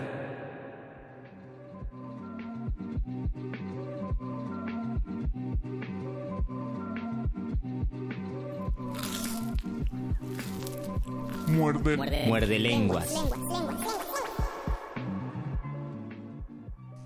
Librerías Gandhi trae para ustedes el mejor programa sobre literatura y galletas en todo el espectro radiofónico público. No es cierto, pero sí es cierto que ya empezamos este programa del 18 de enero. Faltan 15 minutos para que den las 11 de la noche y eh, ya empezó el muerde lenguas, literatura, galletas y dualidades. Está ante este micrófono, les habla el Mago Conde y a mi derecha está mi compañero Luis Flores del Mal. Mago Conde, bienvenidos, radioescuchas al muerde lenguas de dicotomías, el sí y el no. El sí y el no, los contrarios. los Águila o yang, sol. Los negros y los blancos. Los negros y los blancos, el yin y el yang. Eh, los árabes y los israelíes. Los más? mexicanos y los mexicanos. Los mexicanos y los me- malditos mexicanos arruinaron a México. Arruinaron a México. Recuerden que ustedes pueden ponerse en contacto con nosotros y avisarnos, indicarnos, recomendarnos o decirnos cuáles son sus eh, dicotomías favoritas, sus polos opuestos favoritos dentro de la literatura. Estamos en Facebook como Resistencia Modulada. Twitter, arroba R modulada. Tenemos un teléfono en cabina al cual se pueden contactar si desean entrar al aire o si simplemente desean dejarnos un recado ahí con nuestra mamá. Marquen al 5523 5412. Tenemos invitados, tenemos a Talía y a Paulina Rubio. La Exacto. mejor dicotomía. ¿Por qué? Bueno, pero están en nuestros corazones. Paulina. Rubio sí es dicotómica, porque No, no, el- es morena. El otro, el, el antagonista, yo pienso de Talía es Paulina Rubio, pero no sé. A ver, Luis, eh, yo Desar- creo... Lo desarrollo. Exactamente, todos los radioescuchas en este momento pensaron, por favor, Luis Flores, Pues porque eran competencia cuando estaban en el mismo grupo de Timbiriche, por eso. Yo no sabía que... No, no lo sé, no lo sé, pero lo dejo al aire. Ok, bueno, si, si ustedes también opinan que Talía y Paulina Rubio eran... No sé si, antes de pasar a los personajes, no sé si existan escritores que sean Bueno, a- a- contrarios. Acabamos de, de leer a uno. Sea, leímos a Francisco de Quevedo. que sean contrarios en sí mismos o que tengan un contrario. Bueno, tenían un contra... eh, hay muchos escritores que tienen un contrario continuo. Francisco de Quevedo tenía su contrario. Pero de qué, pero a qué en qué a qué te referirías con que sean contrarios en su sí némesis, su su lado oscuro, que incluso podría ser el mismo, pero es una manera completamente distinta de ser. Ah, o sea, que sean como eh, autores complementarios, pero que uno sea, por así decir, Por ejemplo, malo, dicen que de Benedetti es. Bukowski, yo no lo sé. Eh, Pues sí creo son que soy estilos más- muy Soy contrarios. más lector de Benedetti No, que sí, de Bukowski. sí serían estilos muy contrarios, pero yo no los contaría nada más porque o, como se, se tomaban en cuenta mutuamente, es la pregunta. Eso sí no lo sé. ¿No? Por ejemplo, o sea, en, eh, ya vimos la, la gran pelea Lope de Vega contra Juan Ruiz de Alarcón. Existían otros Mira, contrarios interesantes. Fíjate que en Lope de Vega, Ajá. y- perdón, antes de continuar con tus otros con- contrarios, yo sí me iría por el de Lope de Vega y Juan Ruiz, porque aparte de que estaban peleados en su estilo, eh, en su estilo dramatúrgico, por así decir, eh, Lope eh, representaba todos los valores o toda la, la- pues todos los iconos que se ubicaban dentro de una figura masculina española. El tipo era gallardo, era valiente, era un pícaro y aparte cuentan las voces que ya están muertas obviamente, pero siguen contando que era muy guapo, muy atractivo, enteramente español, mientras que Juan Ruiz era indiano, era nacido en Tasqueño. era, era tasqueño. Él aspiraba a ser español, no era para nada guapo, no era ni siquiera gracioso Era y divertido. encorvado. Era encorvado, dicen que Lope era muy gracioso, era de buena plática y Juan Ruiz no, era un eh, casi un ermitaño, era, era encorvado, era patizambo, era más prietito que el resto de los españoles. Entonces sí era, en ese sentido sí era un opuesto que, que, que claro que tenía que pelearse con Lope en el momento en el que llegó a Madrid. Pasaba algo parecido con Borges y Neruda. Cuenta Neruda que alguna vez estaba con una muchacha platicando. Esta muchacha eh, estaba Lorca y Neruda. La muchacha Lorca se fue a jugar, dice, dice Neruda, y él se quedó con esta muchacha. Esta muchacha le rompió el corazón a Borges en otro momento porque dicen que también fue amante o novia de Oliverio Girondo. Este, y por muchas otras cosas, no solamente por eso, por muchas otras cuestiones Borges y Neruda eran antagonistas. A mí me gusta pensar que pueden ser el mismo, el mismo autor. A mí me encantan los poemas de Neruda, me encanta la literatura de Borges. Otros que son así como grupo, como pandilla, son los estridentistas y los contemporáneos. Dicen Ah, que sí. Salvador Novo es el más estridentista de los contemporáneos y Maples Arce es el más contemporáneo de los estridentistas. Es decir, eh, los estridentistas que tenían esta proyección de disidencia, de ser revoltosos, de ser vanguardia, eh, al final Maples Arce parece ser más formal o parece adoptar ciertos preceptos de los contemporáneos. Y Salvador Novo todos sabemos que al final de su vida pues se soltó el chongo, se expresó como quiso, escribió unos sonetos geniales y pues tal vez sí se volvió estridentista. Eh, también se dice algo de Vargas Llosa y García Márquez, ¿no? Pero yo no estoy tan, tan seguro. Que Vargas Llosa le dio un puñetazo a García Márquez. Ah, bueno, eso, eh, ya si nos ponemos a hablar de opuestos que se pelearon. que se pelearon con, con golpes. Este, Salvador Novo y Rodolfo Usigli. Y Salvador Novo cuando era director de Bellas Artes y, que tenía la obra de Rodolfo Usigli, el, el gesticulador, en el Palacio de Bellas Artes. No se soportaban eh, ambos hombres geniales, los dos. Eh, Usigli hizo gala de todos sus los insultos más homofóbicos que se le puedan ocurrir, eh, para, pero a Salvador Novo le importaba muy poco lo que le dijeran. Él era un homosexual muy asumido y muy escandaloso para la época porque no lo escondía para nada. Mira, ese sería otro otro opuesto. Usigli era muy eh, era tenía un gesto adusto, era más serio, mucho más solemne. Novo no, Novo era era festivo, Novo era más de, de pues de chorcha, de algarabía, y el momento cuando se pelean en las escaleras de Bellas Artes, Usigli se niega a declarar sobre la pelea, pero cuando le preguntaron a Novo, Novo dijo, no, no nos peleamos, es que me gustó tanto la obra que los aplausos se los di en la cara. ¡Oh! ¡Qué Tenemos- maravilla! Tenemos ya una. Nos parece. eh, alguien nos ha llamado a nuestro número 55 23 54 12. Mauricio Cázares de la hermana República de Coyoacán, aquí dentro de la Ciudad de México, se está comunicando con nosotros. Mauricio, ¿estás ahí? Claro que sí, aquí estoy. Muy Hola Mauricio, noches. bienvenido Este, al Muerde Lenguas. Ajá, muchas gracias Mario y Luis. Qué bueno, Eh. que, qué bueno que nos llamas. Cuéntanos, ¿qué, qué, qué quieres opinar? Pues mira, me estoy incorporando apenas en sus radioescuchas.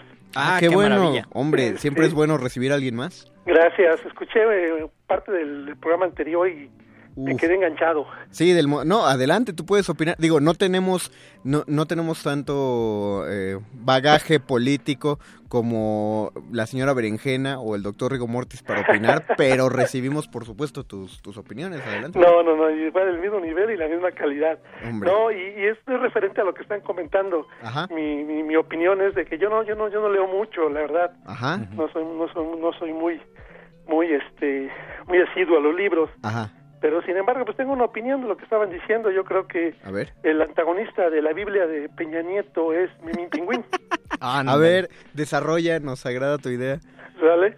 Pues, pues, es que dice Peña Nieto que su libro preferido era la Biblia, pero No, y no, no. pues la verdad no no la leyó y yo no la he leído. Y Mimín Pingüín, pues finalmente creo que sí es divertido y tiene un poco de más de más fondo. Y sobre todo hubiera sido más creíble que Peña Nieto dijera Y uno deja- de mis libros favoritos tú- es Mimín Pingüín. Deja tú más creíble, más respetable. Por supuesto. Al menos le hubiera dado carisma si él hubiera dicho, como cualquiera que diría que, que se ha leído toda la familia Burrón. No sé qué piensas tú. Si él hubiera dicho eso. Yo crecí con Mimín Pingüín, tal vez Ah, habría ya, bien, ¿no? Pingüín, ¿verdad? Exactamente. Ah, no, no sé, esa es otra pregunta. Yo le digo así por inercia, porque así he Ah. escuchado. Pero sí que. Ah, mira, me- nos dice Perro Muchacho, al cual escuchaste también en. en, en este, el modernísimo. hace un que es momento. Pinguín de Pingo. Lo que pasa que en Sudamérica, cuando llegó Memín Pin- Pinguín a Sudamérica, le cambiaron el nombre a Pingüín, le pusieron diéresis porque Pinguín se relacionaba no con Pingo, sino con Pinga, que en Sudamérica sí le dicen al pene. Entonces, para no hacer esa relación, le cambiaron el nombre a Pingüín. Ah, bueno, pues muchas muchas gracias por, Ya por les- el dato. para ellos era revistita pornográfica. Ajá, entonces decían, no, Era que- ¿cómo? qué horror. Y luego que es negrito el niño. ¿Para qué, ver? ¿Pa' qué Bueno, pues muchas muchas gracias por haber recibido mi llamada, un, un saludo y Mauricio, un abrazo y qué bueno que te tengamos en esta resistencia. Ojalá te siga gustando el programa.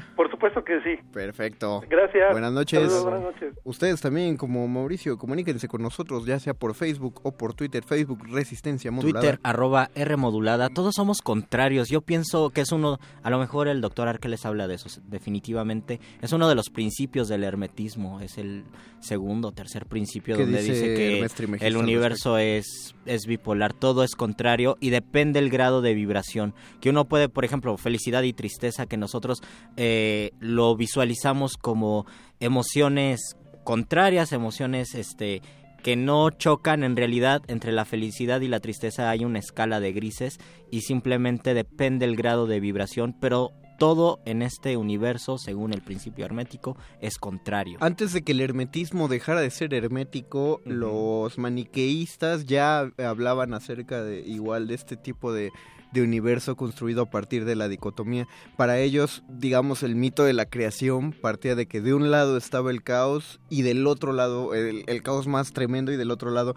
el orden más, más férreo. Y en el punto en el que ambos, ambas fuerzas chocaban, se formaba, se formaba una delgadísima línea brillante y en esa línea es donde empieza la existencia. Entonces, para los maniqueístas, ah, las cosas se ven en tonos de blancos y negros eh, absolutos.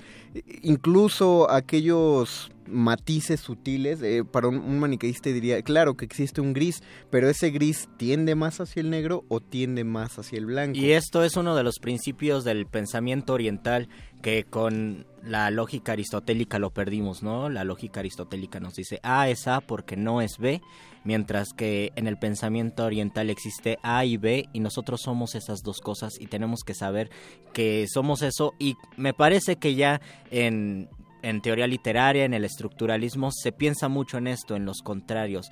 ¿Qué es lo que se opone a qué? Y a partir de allí se crea ya sea una ficción, se crea un poema, se crea un hilo narrativo, porque los contrarios son las, los dos extremos de un río para que el cauce fluya. Y los contrarios son atractivos, sobre todo. Eh, eh, claro, todos sabemos que si llevamos una vida, o más bien si llevamos nuestra propia historia de vida, encontramos que las cosas no son totalmente buenas o malas. Todo tiene razón. Una acción mala tiene una razón de ser, como una acción buena puede tener una razón maligna, por así decirlo. Eh, sí, es, es muy, muy matizado todo, pero es atractivo ver las historias en contextos del bueno y el malo, el que está equivocado y el que tiene la razón. Eh, no sé, no podríamos sostener ninguna historia melodramática de no ser así. Si nos llama la atención el haber visto, por ejemplo, Titanic, que es Sí. el melodrama cinematográfico, uno de los mejores logrados, según en palabras del maestro Martínez Monroy, eh, no sería tan atractivo si no supiéramos que el, que el chico hecho por DiCaprio es enteramente bueno y agradable y atractivo y toda la cosa. Y el otro tipo, el otro que hacía el novio, que ni siquiera me acuerdo su nombre, pero sí me acuerdo que me caía muy mal, es el malo.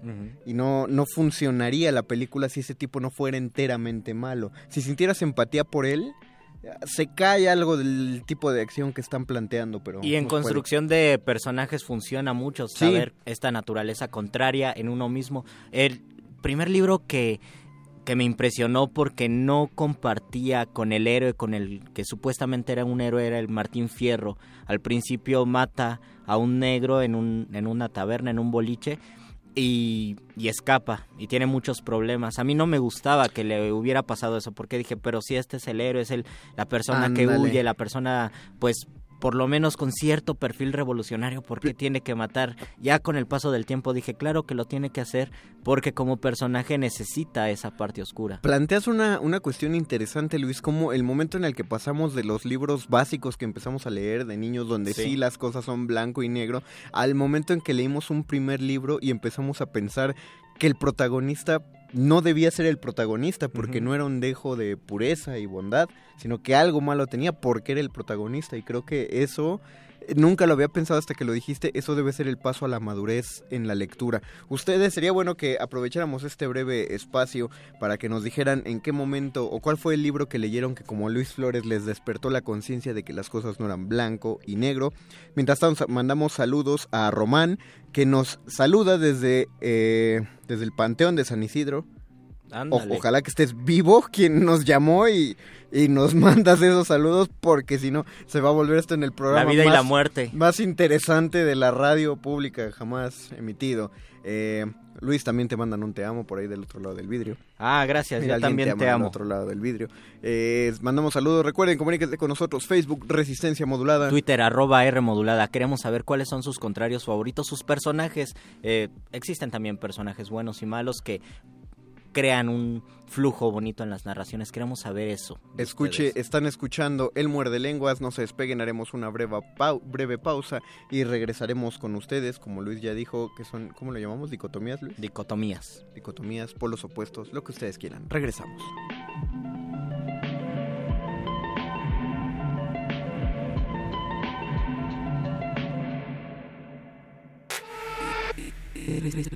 Resistencia modulada. La noche modula. La radio resiste. Resiste.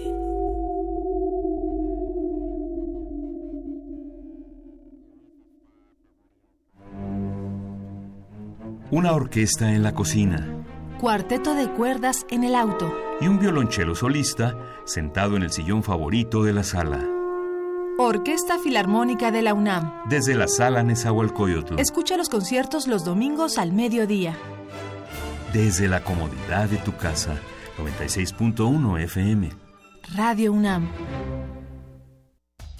La obra del artista clásico del renacentismo alemán, Lucas Cranach, se puede apreciar en el Museo Nacional de San Carlos. La muestra está integrada por 10 tablas del siglo XVI creadas por el pintor, que establecen un diálogo con pinturas y grabados de otros autores contemporáneos procedentes de diversos museos. La exposición Lucas Cranach, Sagrada Emoción, se puede visitar en el Museo Nacional de San Carlos, en Avenida Puente de Alvarado número 50, Colonia Tabacalera, Ciudad de México. En un mundo desigual e intolerante, ¿cuál es la línea que nos separa del otro? Sin margen. Borramos fronteras. Acompaña a Luisa Iglesias y conoce los ecos de la diversidad social. Todos los jueves a las 12 del día por el 96.1 de FM. Radio UNAM. Náhuatl, Mixteco, Maya, Celtal, Tzotzil, Zapoteco, Otomí. Las lenguas originarias de México reunidas en un espacio de interculturalidad. Calme Cali. Calme Cali. Acompáñanos a conocer las diferentes culturas indígenas de nuestro país en voz de sus hablantes. Todos los jueves a las 10 de la mañana. Retransmisión domingo 15.30 horas. Por el 96.1 de FM. Radio UNAM.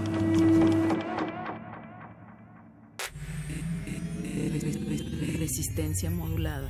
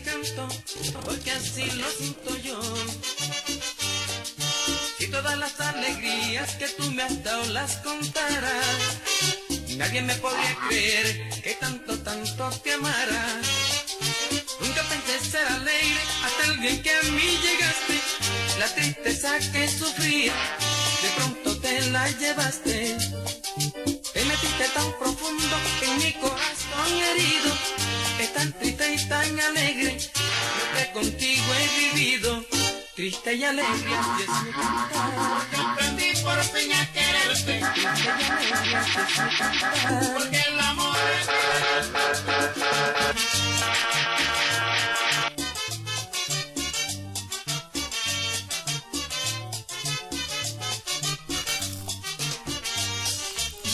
Muerde, muerde lenguas.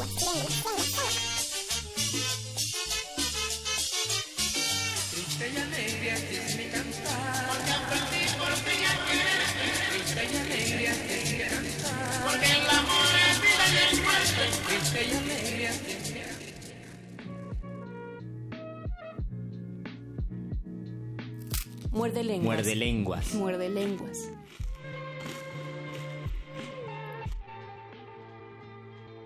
Empieza la última hora de la noche de este miércoles 18 de enero y acabamos de hacer un, acabamos de hacer un gran descubrimiento musical porque creo que nadie en esta cabina había escuchado esta canción de Pastor López y su combo triste y alegre. Qué buen ritmo para Me gusta mucho porque casi todas las canciones se van a un extremo y casi siempre son tristes.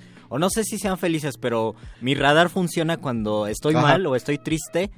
Todas las canciones que escucho son canciones de tristeza y yo digo, ¿y dónde están las canciones de felicidad todos- cuando las necesitamos? Todos tenemos ese espíritu Sí. prerromántico, Luis, de, de impulsarnos mediante el arte para, na- para in- hundirnos más en lo que estemos sintiendo. Fue triste y alegre de Pastor López y su combo. Antes escuchamos Tangananica Tangananá de 31 minutos. es una Oye, rolota. y ahorita que hablaste acerca del tipo de canciones tristes y alegres, no sé, ¿hay algo en la canción, hay algo en este tipo de... ¿Le puedo llamar cumbia esto, Beto? ¿Qué será? como- ¿Tú crees que era ritmo de cumbia o...? no? Sí, era ritmo dice, de dice cumbia. pero muchacho que sí.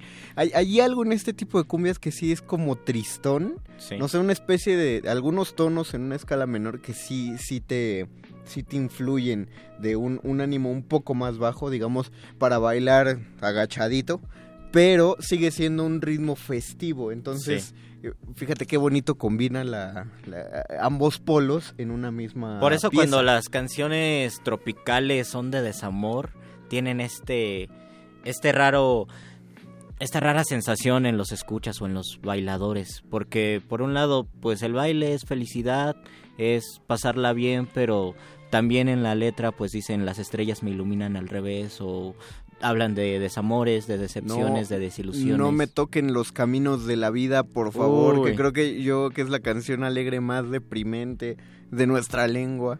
A, me- a- a- a menos que alguien tenga otra otra opinión más dentro de la audiencia o del otro lado del vidrio. Betoques ya lo veo pensando al respecto. Ustedes compártanos sus dicotomías o que nos digan la canción alegre más triste que Y también, conocen. y también pasa con los libros. Hay libros que cuando tú te acercas a ellos con un estado de ánimo, parece que el libro te habla de otra manera que si estuvieras feliz. Eh, una de las mejores terapias para superar, por ejemplo, una ruptura amorosa es la agarrar un librote. Creo que yo así leí, por ejemplo, Rayuela y el Quijote en un estado triste y me divertía mucho y el Quijote pues es un libro para reír y creo que es lo mejor que nos pudo dar el idioma español porque todos los grandes libros en todas las otras lenguas son libros solemnes. Nuestro gran libro de la literatura española es un libro para reír, es, Es un libro es un libro cómico. Entonces, pues si uno está triste, creo que es una muy buena terapia leer libros felices. Estaba, estaba tratando de pensar un libro que contuviera esa, es- esas dos eh, sensaciones. Hay...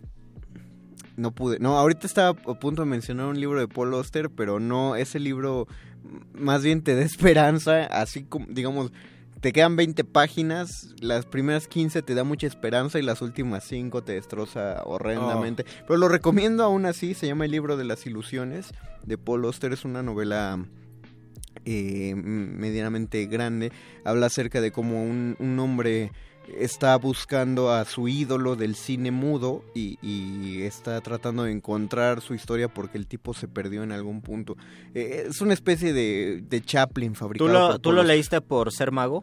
Yo, eh, exacto, yo lo leí porque eh, siempre trato de leer todo lo que tenga que ver con cartas, con ilusiones o que tenga la palabra mago o magia en el título, nada más para ver si, si ahí encuentro que alguien escribió algo al respecto, pero no, me parece que no he encontrado una novela que tenga que ver con un mago que esté bien escrita. Mi pues. primer acercamiento a las dicotomías donde lo sentí profundamente fue en el ajedrez y últimamente un personaje cinematográfico o más bien una ¿Quién? película, El Club de la Pelea. Se me hace la mejor manera de resolver esta dicotomía y de presentarlo y de saber que nosotros somos esa dicotomía. Ándale, o, o el cisne negro, que es lo mismo, pero... eh, Pero más el- barato. Pero en el mundo del arte y sin destruir edificios. Pero con Pero con una chica. Saludos a Aronofsky, saludos a Natalie Portman, mil saludos a Natalie Portman en el Cisne Negro. Nos quedan, nos quedan unos minutos y es momento, se va acercando, así es, queridos escuchas, y ustedes ya están afilando los libros. Se va acercando esa resolución de contrarios. Ya están puliendo las plumas, ya están llenando los tinteros. Ya se están golpeando ustedes mismos. Dicho de cierta manera, hasta suena como un slang sexual, ¿no? Ya, ya pule la, ya pule la pluma. Ya, ya limpia los libreros. ¿Qué, qué pasó? ¿Vamos a limpiar los libreros? Vamos a no? pulir la pluma. Vamos a pulir la pluma, vamos a escuchar. Va entrando a esta cabina el último segmento de nuestro programa favorito de literatura y galletas. Viene la hora de la iluminación con el doctor Arqueles.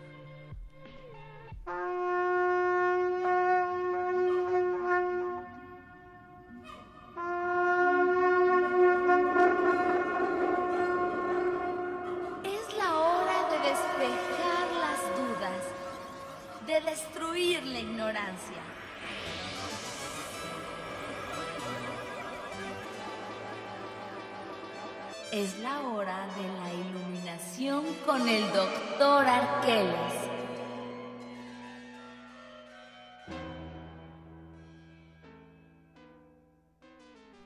Último segmento de este Muerde Lenguas del 18 de enero, el último de esta semana, me parece. Y le damos la bienvenida, doctor Arqueles. Qué bueno que está aquí con nosotros. Literatura y galletas, sobre todo esas galletas contrarias donde se mezcla el negro de la galleta con el blanquito de la cremita que yo Oh, aborrezco. Esa es una, esa es una. A ver, espérate. No te.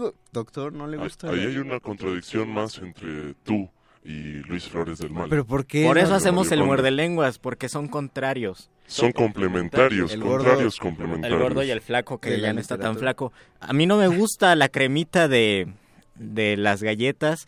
Creo que es una abominación, siempre se la quito. por pero Dios. sé que tienen que existir esas galletas así porque así es la vida. La vida está llena de contrarios. Otra, voy a recomendarles otra dicotomía bien padre, nada más para hacer rabiar a Luis Flores. Más allá de las galletas que tengan cremita en medio, cómprense unas príncipe azules, que son No. güeritas por fuera y de chocolate por dentro, y luego cómprense unas, unas príncipe blancas, que son negritas por fuera y blanquitas por dentro. ¿Quieren sentir una dicotomía, Cuádruple en dicotomía. su estómago? Cómprense unos cacahuates con mucho chile y se los toman con leche. ¿De verdad estamos hablando de botanas? Perdón, doctor, es que para eso tiene que llegar usted, para sacarnos de, De las botanas. Y De regresarnos botanas, a.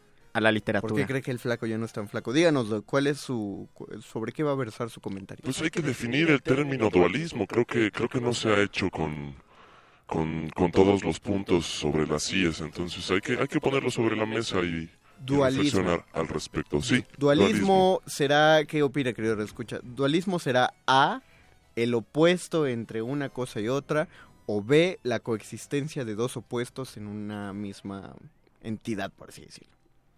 Digamos que de la manera occidental es esta segunda versión que tú planteas. Precisamente es una doctrina que afirma la existencia de dos elementos eh, fundamentales, originales, necesariamente increados porque están más allá de, de- de cualquier estructura de pensamiento humana, que luego, eh, desgraciadamente, la malinterpreta y la confunde, que son antagónicos. Uno es el bien y el otro es el mal, y generalmente tienen esta relación que ya planteábamos de dialéctica, de generación de un nuevo producto a través de una tesis que se enfrenta a su a su antítesis y luego encuentra una síntesis.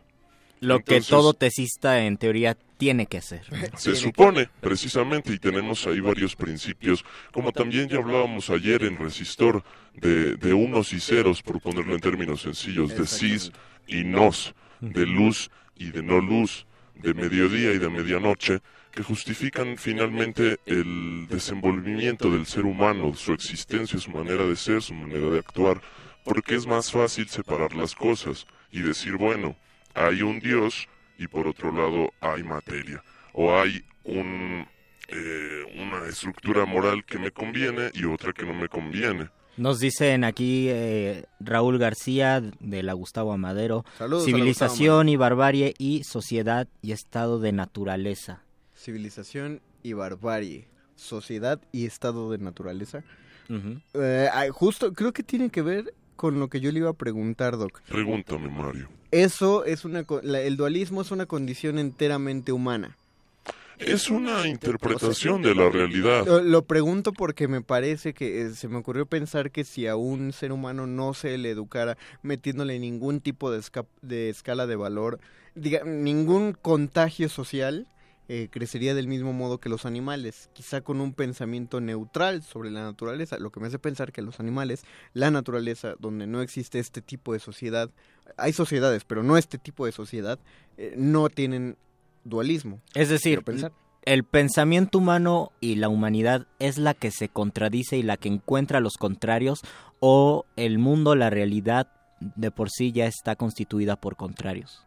Ambas, ambas versiones, ambas interpretaciones son válidas. Para, para hablar un poco de la primera, tenemos ahí varias eh, estructuras narrativas que nos cuentan este caso del ser natural del hombre silvestre, como es el libro de la selva o la, el Claro. enigma de Caspar Hauser. Estos personajes que están enajenados de su, de su realidad, de su sociedad, de su estructura política y que aparecen y demuestran a final de cuentas que tienen cualidades humanas, que sienten, que lloran, que se sienten moti- motivados y conmovidos frente a ciertos impulsos. Entonces sí, digamos que el ser humano tiene formas de interpretar esta estructura y por eso ponía también sobre la mesa que sí, en el lado occidental tenemos el dualismo tajante y cortante entre algo que sí es y, y algo que no es, y siempre se mantiene esta estructura que los separa. Sin embargo, si Esto nos es vamos- bueno porque no es malo y por lo tanto tiene que ser bueno. y se acabó, ¿no? Perdón, Doc, antes de que continuemos y nos explique el dualismo oriental, tenemos un par de comentarios que ya nos llegaron en Twitter, en los cuales agradecemos. Artemio Villegas nos dice, nos dice Impey Barbicane y el capitán Nicole de De la Tierra a la Luna. Saludos desde Morelia. Me gustaría que nos enviaras otro tweet, a Artemio, nada más para explicar bien.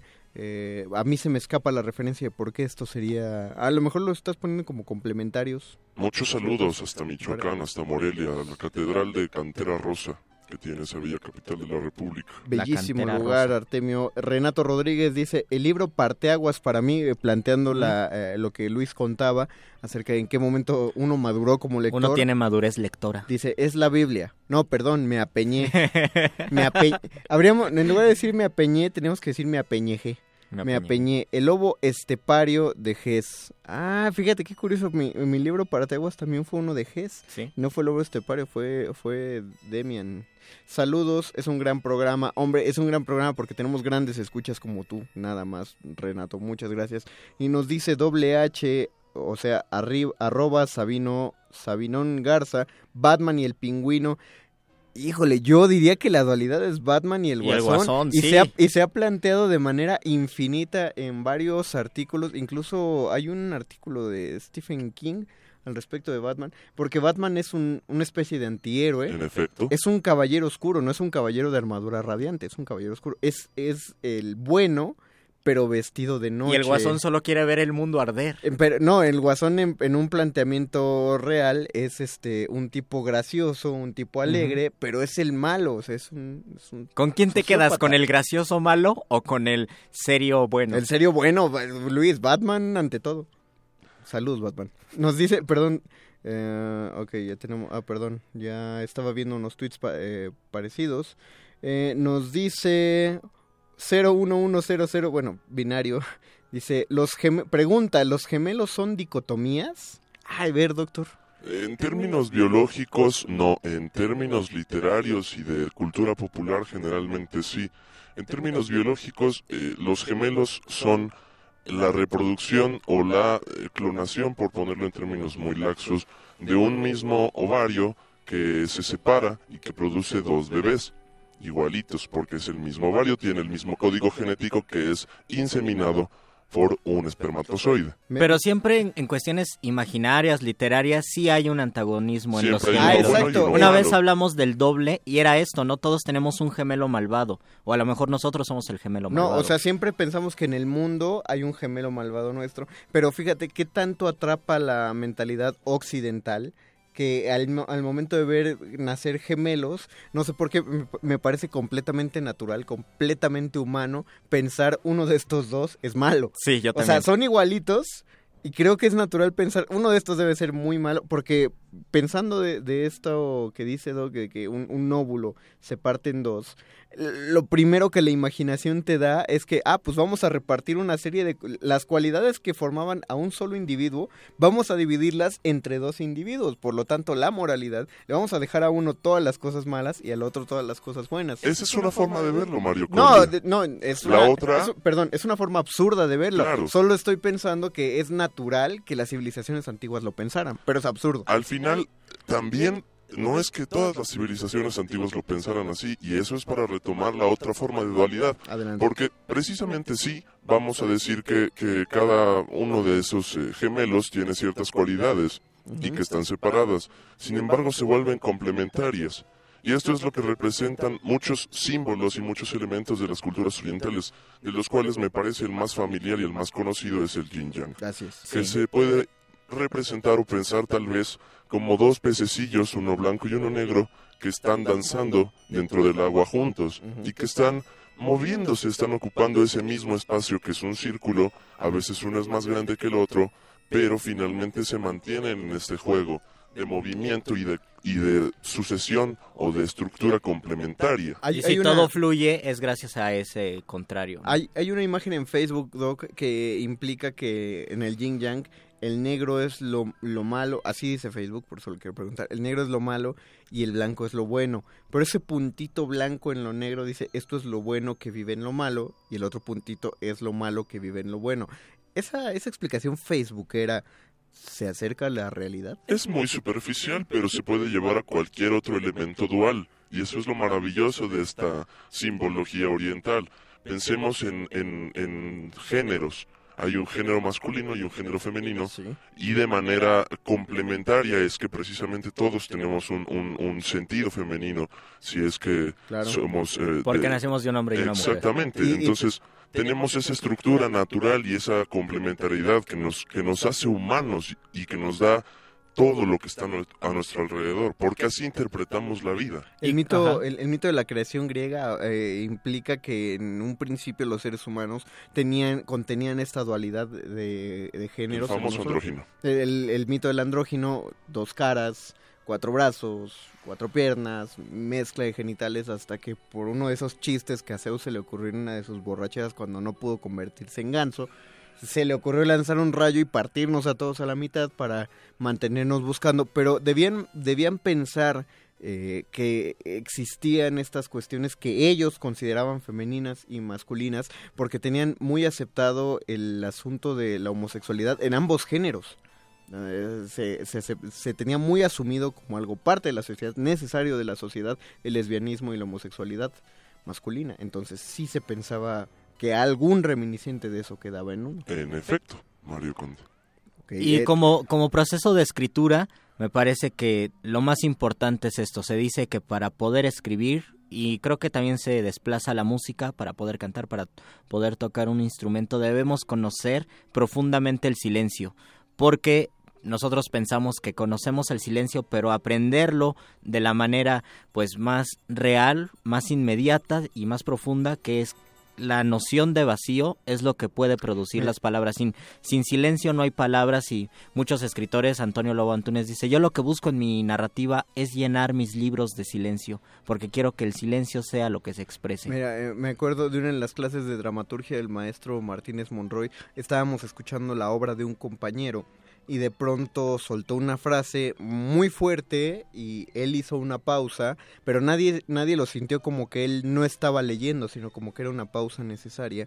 Y el, el maestro Monroy explicó que ese tipo de cosas eran muy difíciles de lograr porque podemos sacar una risa del espectador, podemos sacarle un, un gritito de asombro, algo, una expresión, una grosería, pero es muy difícil hacerlo saber que necesitan e- el silencio en algún momento, entonces también se trabaja para el silencio, nos, nos explicó en ese momento. Eh, tenemos un comentario de Lunar Stone. Al respecto de lo que dijiste, Luis, Lunar dice que Don Quijote es el drama más cómico que se ha escrito, la tragedia más cómica, por lo tanto creo que va sobre la misma dualidad que tú... Por supuesto que sí. Decía Borges Planteaste. que un personaje hipotético juntaría al Quijote y a Sancho Panza en, a- en una persona que se llamaría Tartarín. Es algo imposible porque sin Quijote no hay Sancho Panza, yo creo, y sin Sancho no hay Quijote. Exactamente. Artemio Villegas comenta en Twitter, en De la Tierra a la Luna, de la, a la Luna, Impe y Barbicán se dedica a construir cañones para la guerra y el capitán Nicol escudos. Mm. Ah, qué bueno que nos explicaste, Artemio Villegas. Lo voy a agregar a mi lista de lecturas de 2017, De la Tierra a la Luna. Muchos saludos otra vez hasta Morelia. Que, qué bueno que nos recomendaste en Twitter. Tenemos... Yo, eh, yo tengo una recomendación. A ver, Así me cayó el 20. ¿Cuál es la mejor dicotomía literaria que he leído? El Visconde de Mediato de Ítalo Calvino. Una novela muy corta, un cuento largo, donde un personaje se va a la guerra, le avientan un cañonazo, lo parten a la mitad, encuentran la mitad del Ah, cuerpo y lo salvan. Pero también encuentran la otra mitad del cuerpo y lo salvan. Entonces va con su muleta, todo mocho de un lado y el otro todo mocho del otro lado. Pero eh, uno se vuelve extremadamente bueno y el otro se vuelve malvado, malvado, malvado. Y pues la novela trata de cómo el bueno es muy, muy bueno, el malo es muy malo. Y al final nosotros somos esas dos cosas y por eso estamos mezclados. Por eso yo voy a recomendar, después de que dices eso, la lectura que parece obligada, ¿no, doctor? Al respecto de las dicotomías, que es esta novela de Robert Louis Stevenson. Llamada El Doctor- extraño caso del de Dr. Jekyll y Mr. Mr. Hyde. Que es muy bonito porque eh, la- las caricaturas principalmente nos han llevado a pensar que eh, Mr. Hyde es un tipo deforme. Fornido. Fornido incluso, sí, como muy salvaje. Y no, de hecho, eh, se encoge por, por tener los pensamientos más mezquinos de Jekyll. Pero no es en sí deforme. Eh, Lo explica Stevenson en la narrativa que el tipo junta sus pensamientos tan malignos y su, y su mala leche tan fuerte lo hace parecer una mala persona, nada más. En efecto, tal Se vez deforma el aura, pues. Incluso, exacto, se deforma el aura haciendo un poco referencia a esta idea también eh, muy griega de que la- el alma se refleja en el cuerpo. Ah, claro. Eh, yo quisiera tal vez cerrar este muerde lenguas explicando un poco a profundidad lo que tú mencionabas de, de Hermes Trismegisto y la, y la tabla esmeraldina, mi querido Luis. El famoso como es arriba es abajo. Eh, ahí encontramos también precisamente que a pesar de sentir eh, la división entre Oriente y Occidente, ahí en la, en la tradición esotérica de Egipto eh, se sostiene, que finalmente es la que llega a los hebreos y posteriormente a los griegos, esta misma idea de una dualidad complementaria a la manera del yin yang. Ese, como es arriba es abajo, es la misma idea central del símbolo del yin yang. Es una manera de interpretar. Tal vez yo me voy con la idea que no es que existan las dicotomías o existen porque así las vemos y todo depende del grado de vibración, ¿no? Entonces, si hay maldad, porque en algún momento decimos que es maldad y hay bondad, pero eso es a veces arbitrario como la escala de, de los colores, ¿no? Es finalmente cómo ponemos en perspectiva lo que nos ocurre, porque la vida es una noria. A veces uno está abajo y a veces uno está arriba. Depende precisamente de qué actitud, qué intención y qué, vibra- y qué vibración genere Y si uno. nosotros aceptamos con la misma plenitud estar abajo como aceptamos estar arriba, creo que ya dimos un paso adelante. Un, un ejercicio que me encanta hacer eh, y le recomiendo mucho a los radioescuchas es que traten de justificar todo lo que juzgan y que traten de juzgar todo lo que justifican. Es Oh. espantoso porque acabas defendiendo a gente que odias y acabas juzgando las acciones de gente que te cae muy bien. Incluso es terapia de pareja, ¿no? no, Cuando es- te es una dicen, gran terapia, cuando vas con la pareja y dicen, no, pero ahora solo tienen que ver sus virtudes. Y dices, no, me- llevo tres años odiando a esta persona. pero Ya- sirve. No puedo ver sus- No, pues sí. Bueno, hipotéticamente. eso Hipo- no me pasa. sí, ¿verdad? No le ha pasado a nadie, ¿verdad? a Luisito? nadie le pasa. Qué bueno, qué bueno que aprovechas el espacio radio, tu trabajo para, pues, para desfogarte un poquito. Sí, sí, te lo agradecemos, te lo agradezco yo, te lo agradecemos importante. los escuchas, hasta el doctor Arqueles te lo agradece. Así es. Así que, así como lo marcó el querido doctor Arquel, les damos por terminado este programa, no sin antes agradecer profundamente toda su participación. No saben cómo nos hace la noche. Mi miércoles, al menos el mío, no sé el tuyo Luis, pero el mío vale la pena muchísimo. Mi solo por- miércoles vale mucho la pena. Solo por platicar con ustedes y llegar hasta sus oídos. Agradecemos a Andrés Ramírez que estuvo en la operación técnica por rifarse los controles esta noche, perro muchacho que se esperó con nosotros para estar aquí. La producción siempre vigía y buena onda de Betoques y Oscar el Voice, una dicotomía en la producción conjunta. Y les agradezco a todos. Nos quedamos con esta canción buenísima que es la dicotomía Oh, de maravilla. las dicotomías. El gato y el ratón de banda machos, vámonos. Vámonos, Mago Conde. Luis Flores del Mal. Y el doctor Arqueles, quédense en resistencia modulada. Verás que con el tiempo de ti me.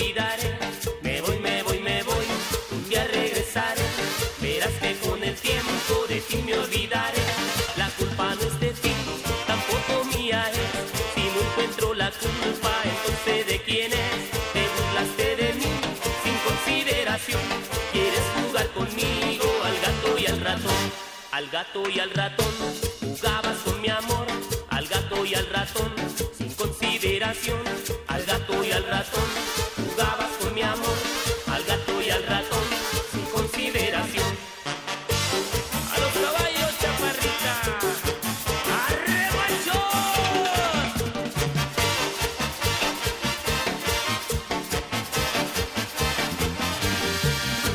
Me voy, me voy,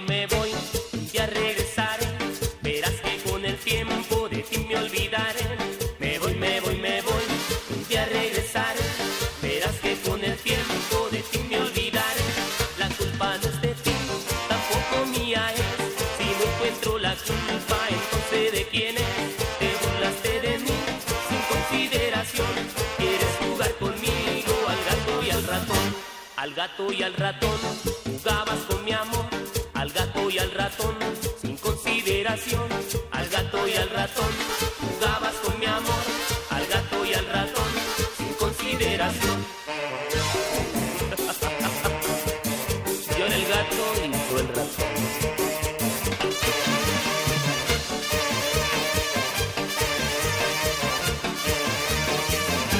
Al gato y al ratón jugabas con mi amor. Gato y al ratón sin consideración. Al gato y al ratón jugabas con mi amor. Al gato y al ratón sin consideración.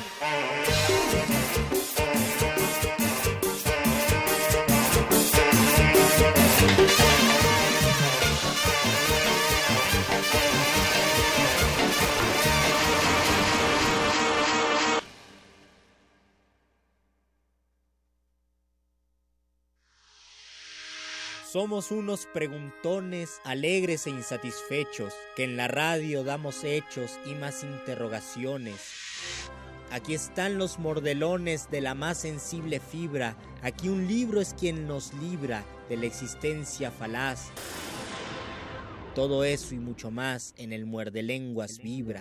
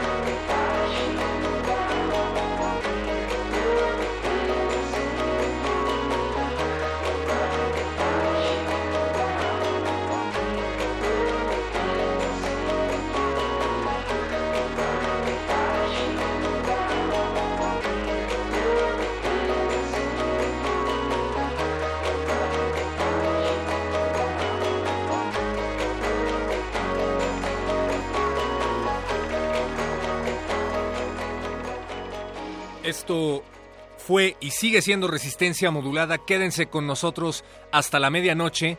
Por lo pronto los invitamos a que nos sintonicen mañana desde las 9 de la noche y se quedan escuchando el álbum Joint Ends del músico Dorian Concept, una recomendación de nuestro productor Betoques, a quien le damos las gracias por haber resistido con nosotros el día de hoy. Una vez más, Andrés Ramírez en los controles técnicos, desde luego a todo el equipo de producción de resistencia modulada y a ti, que resistes del otro lado de la bocina. Esto es Radio UNAM 96.1 de FM, salvajemente cultural.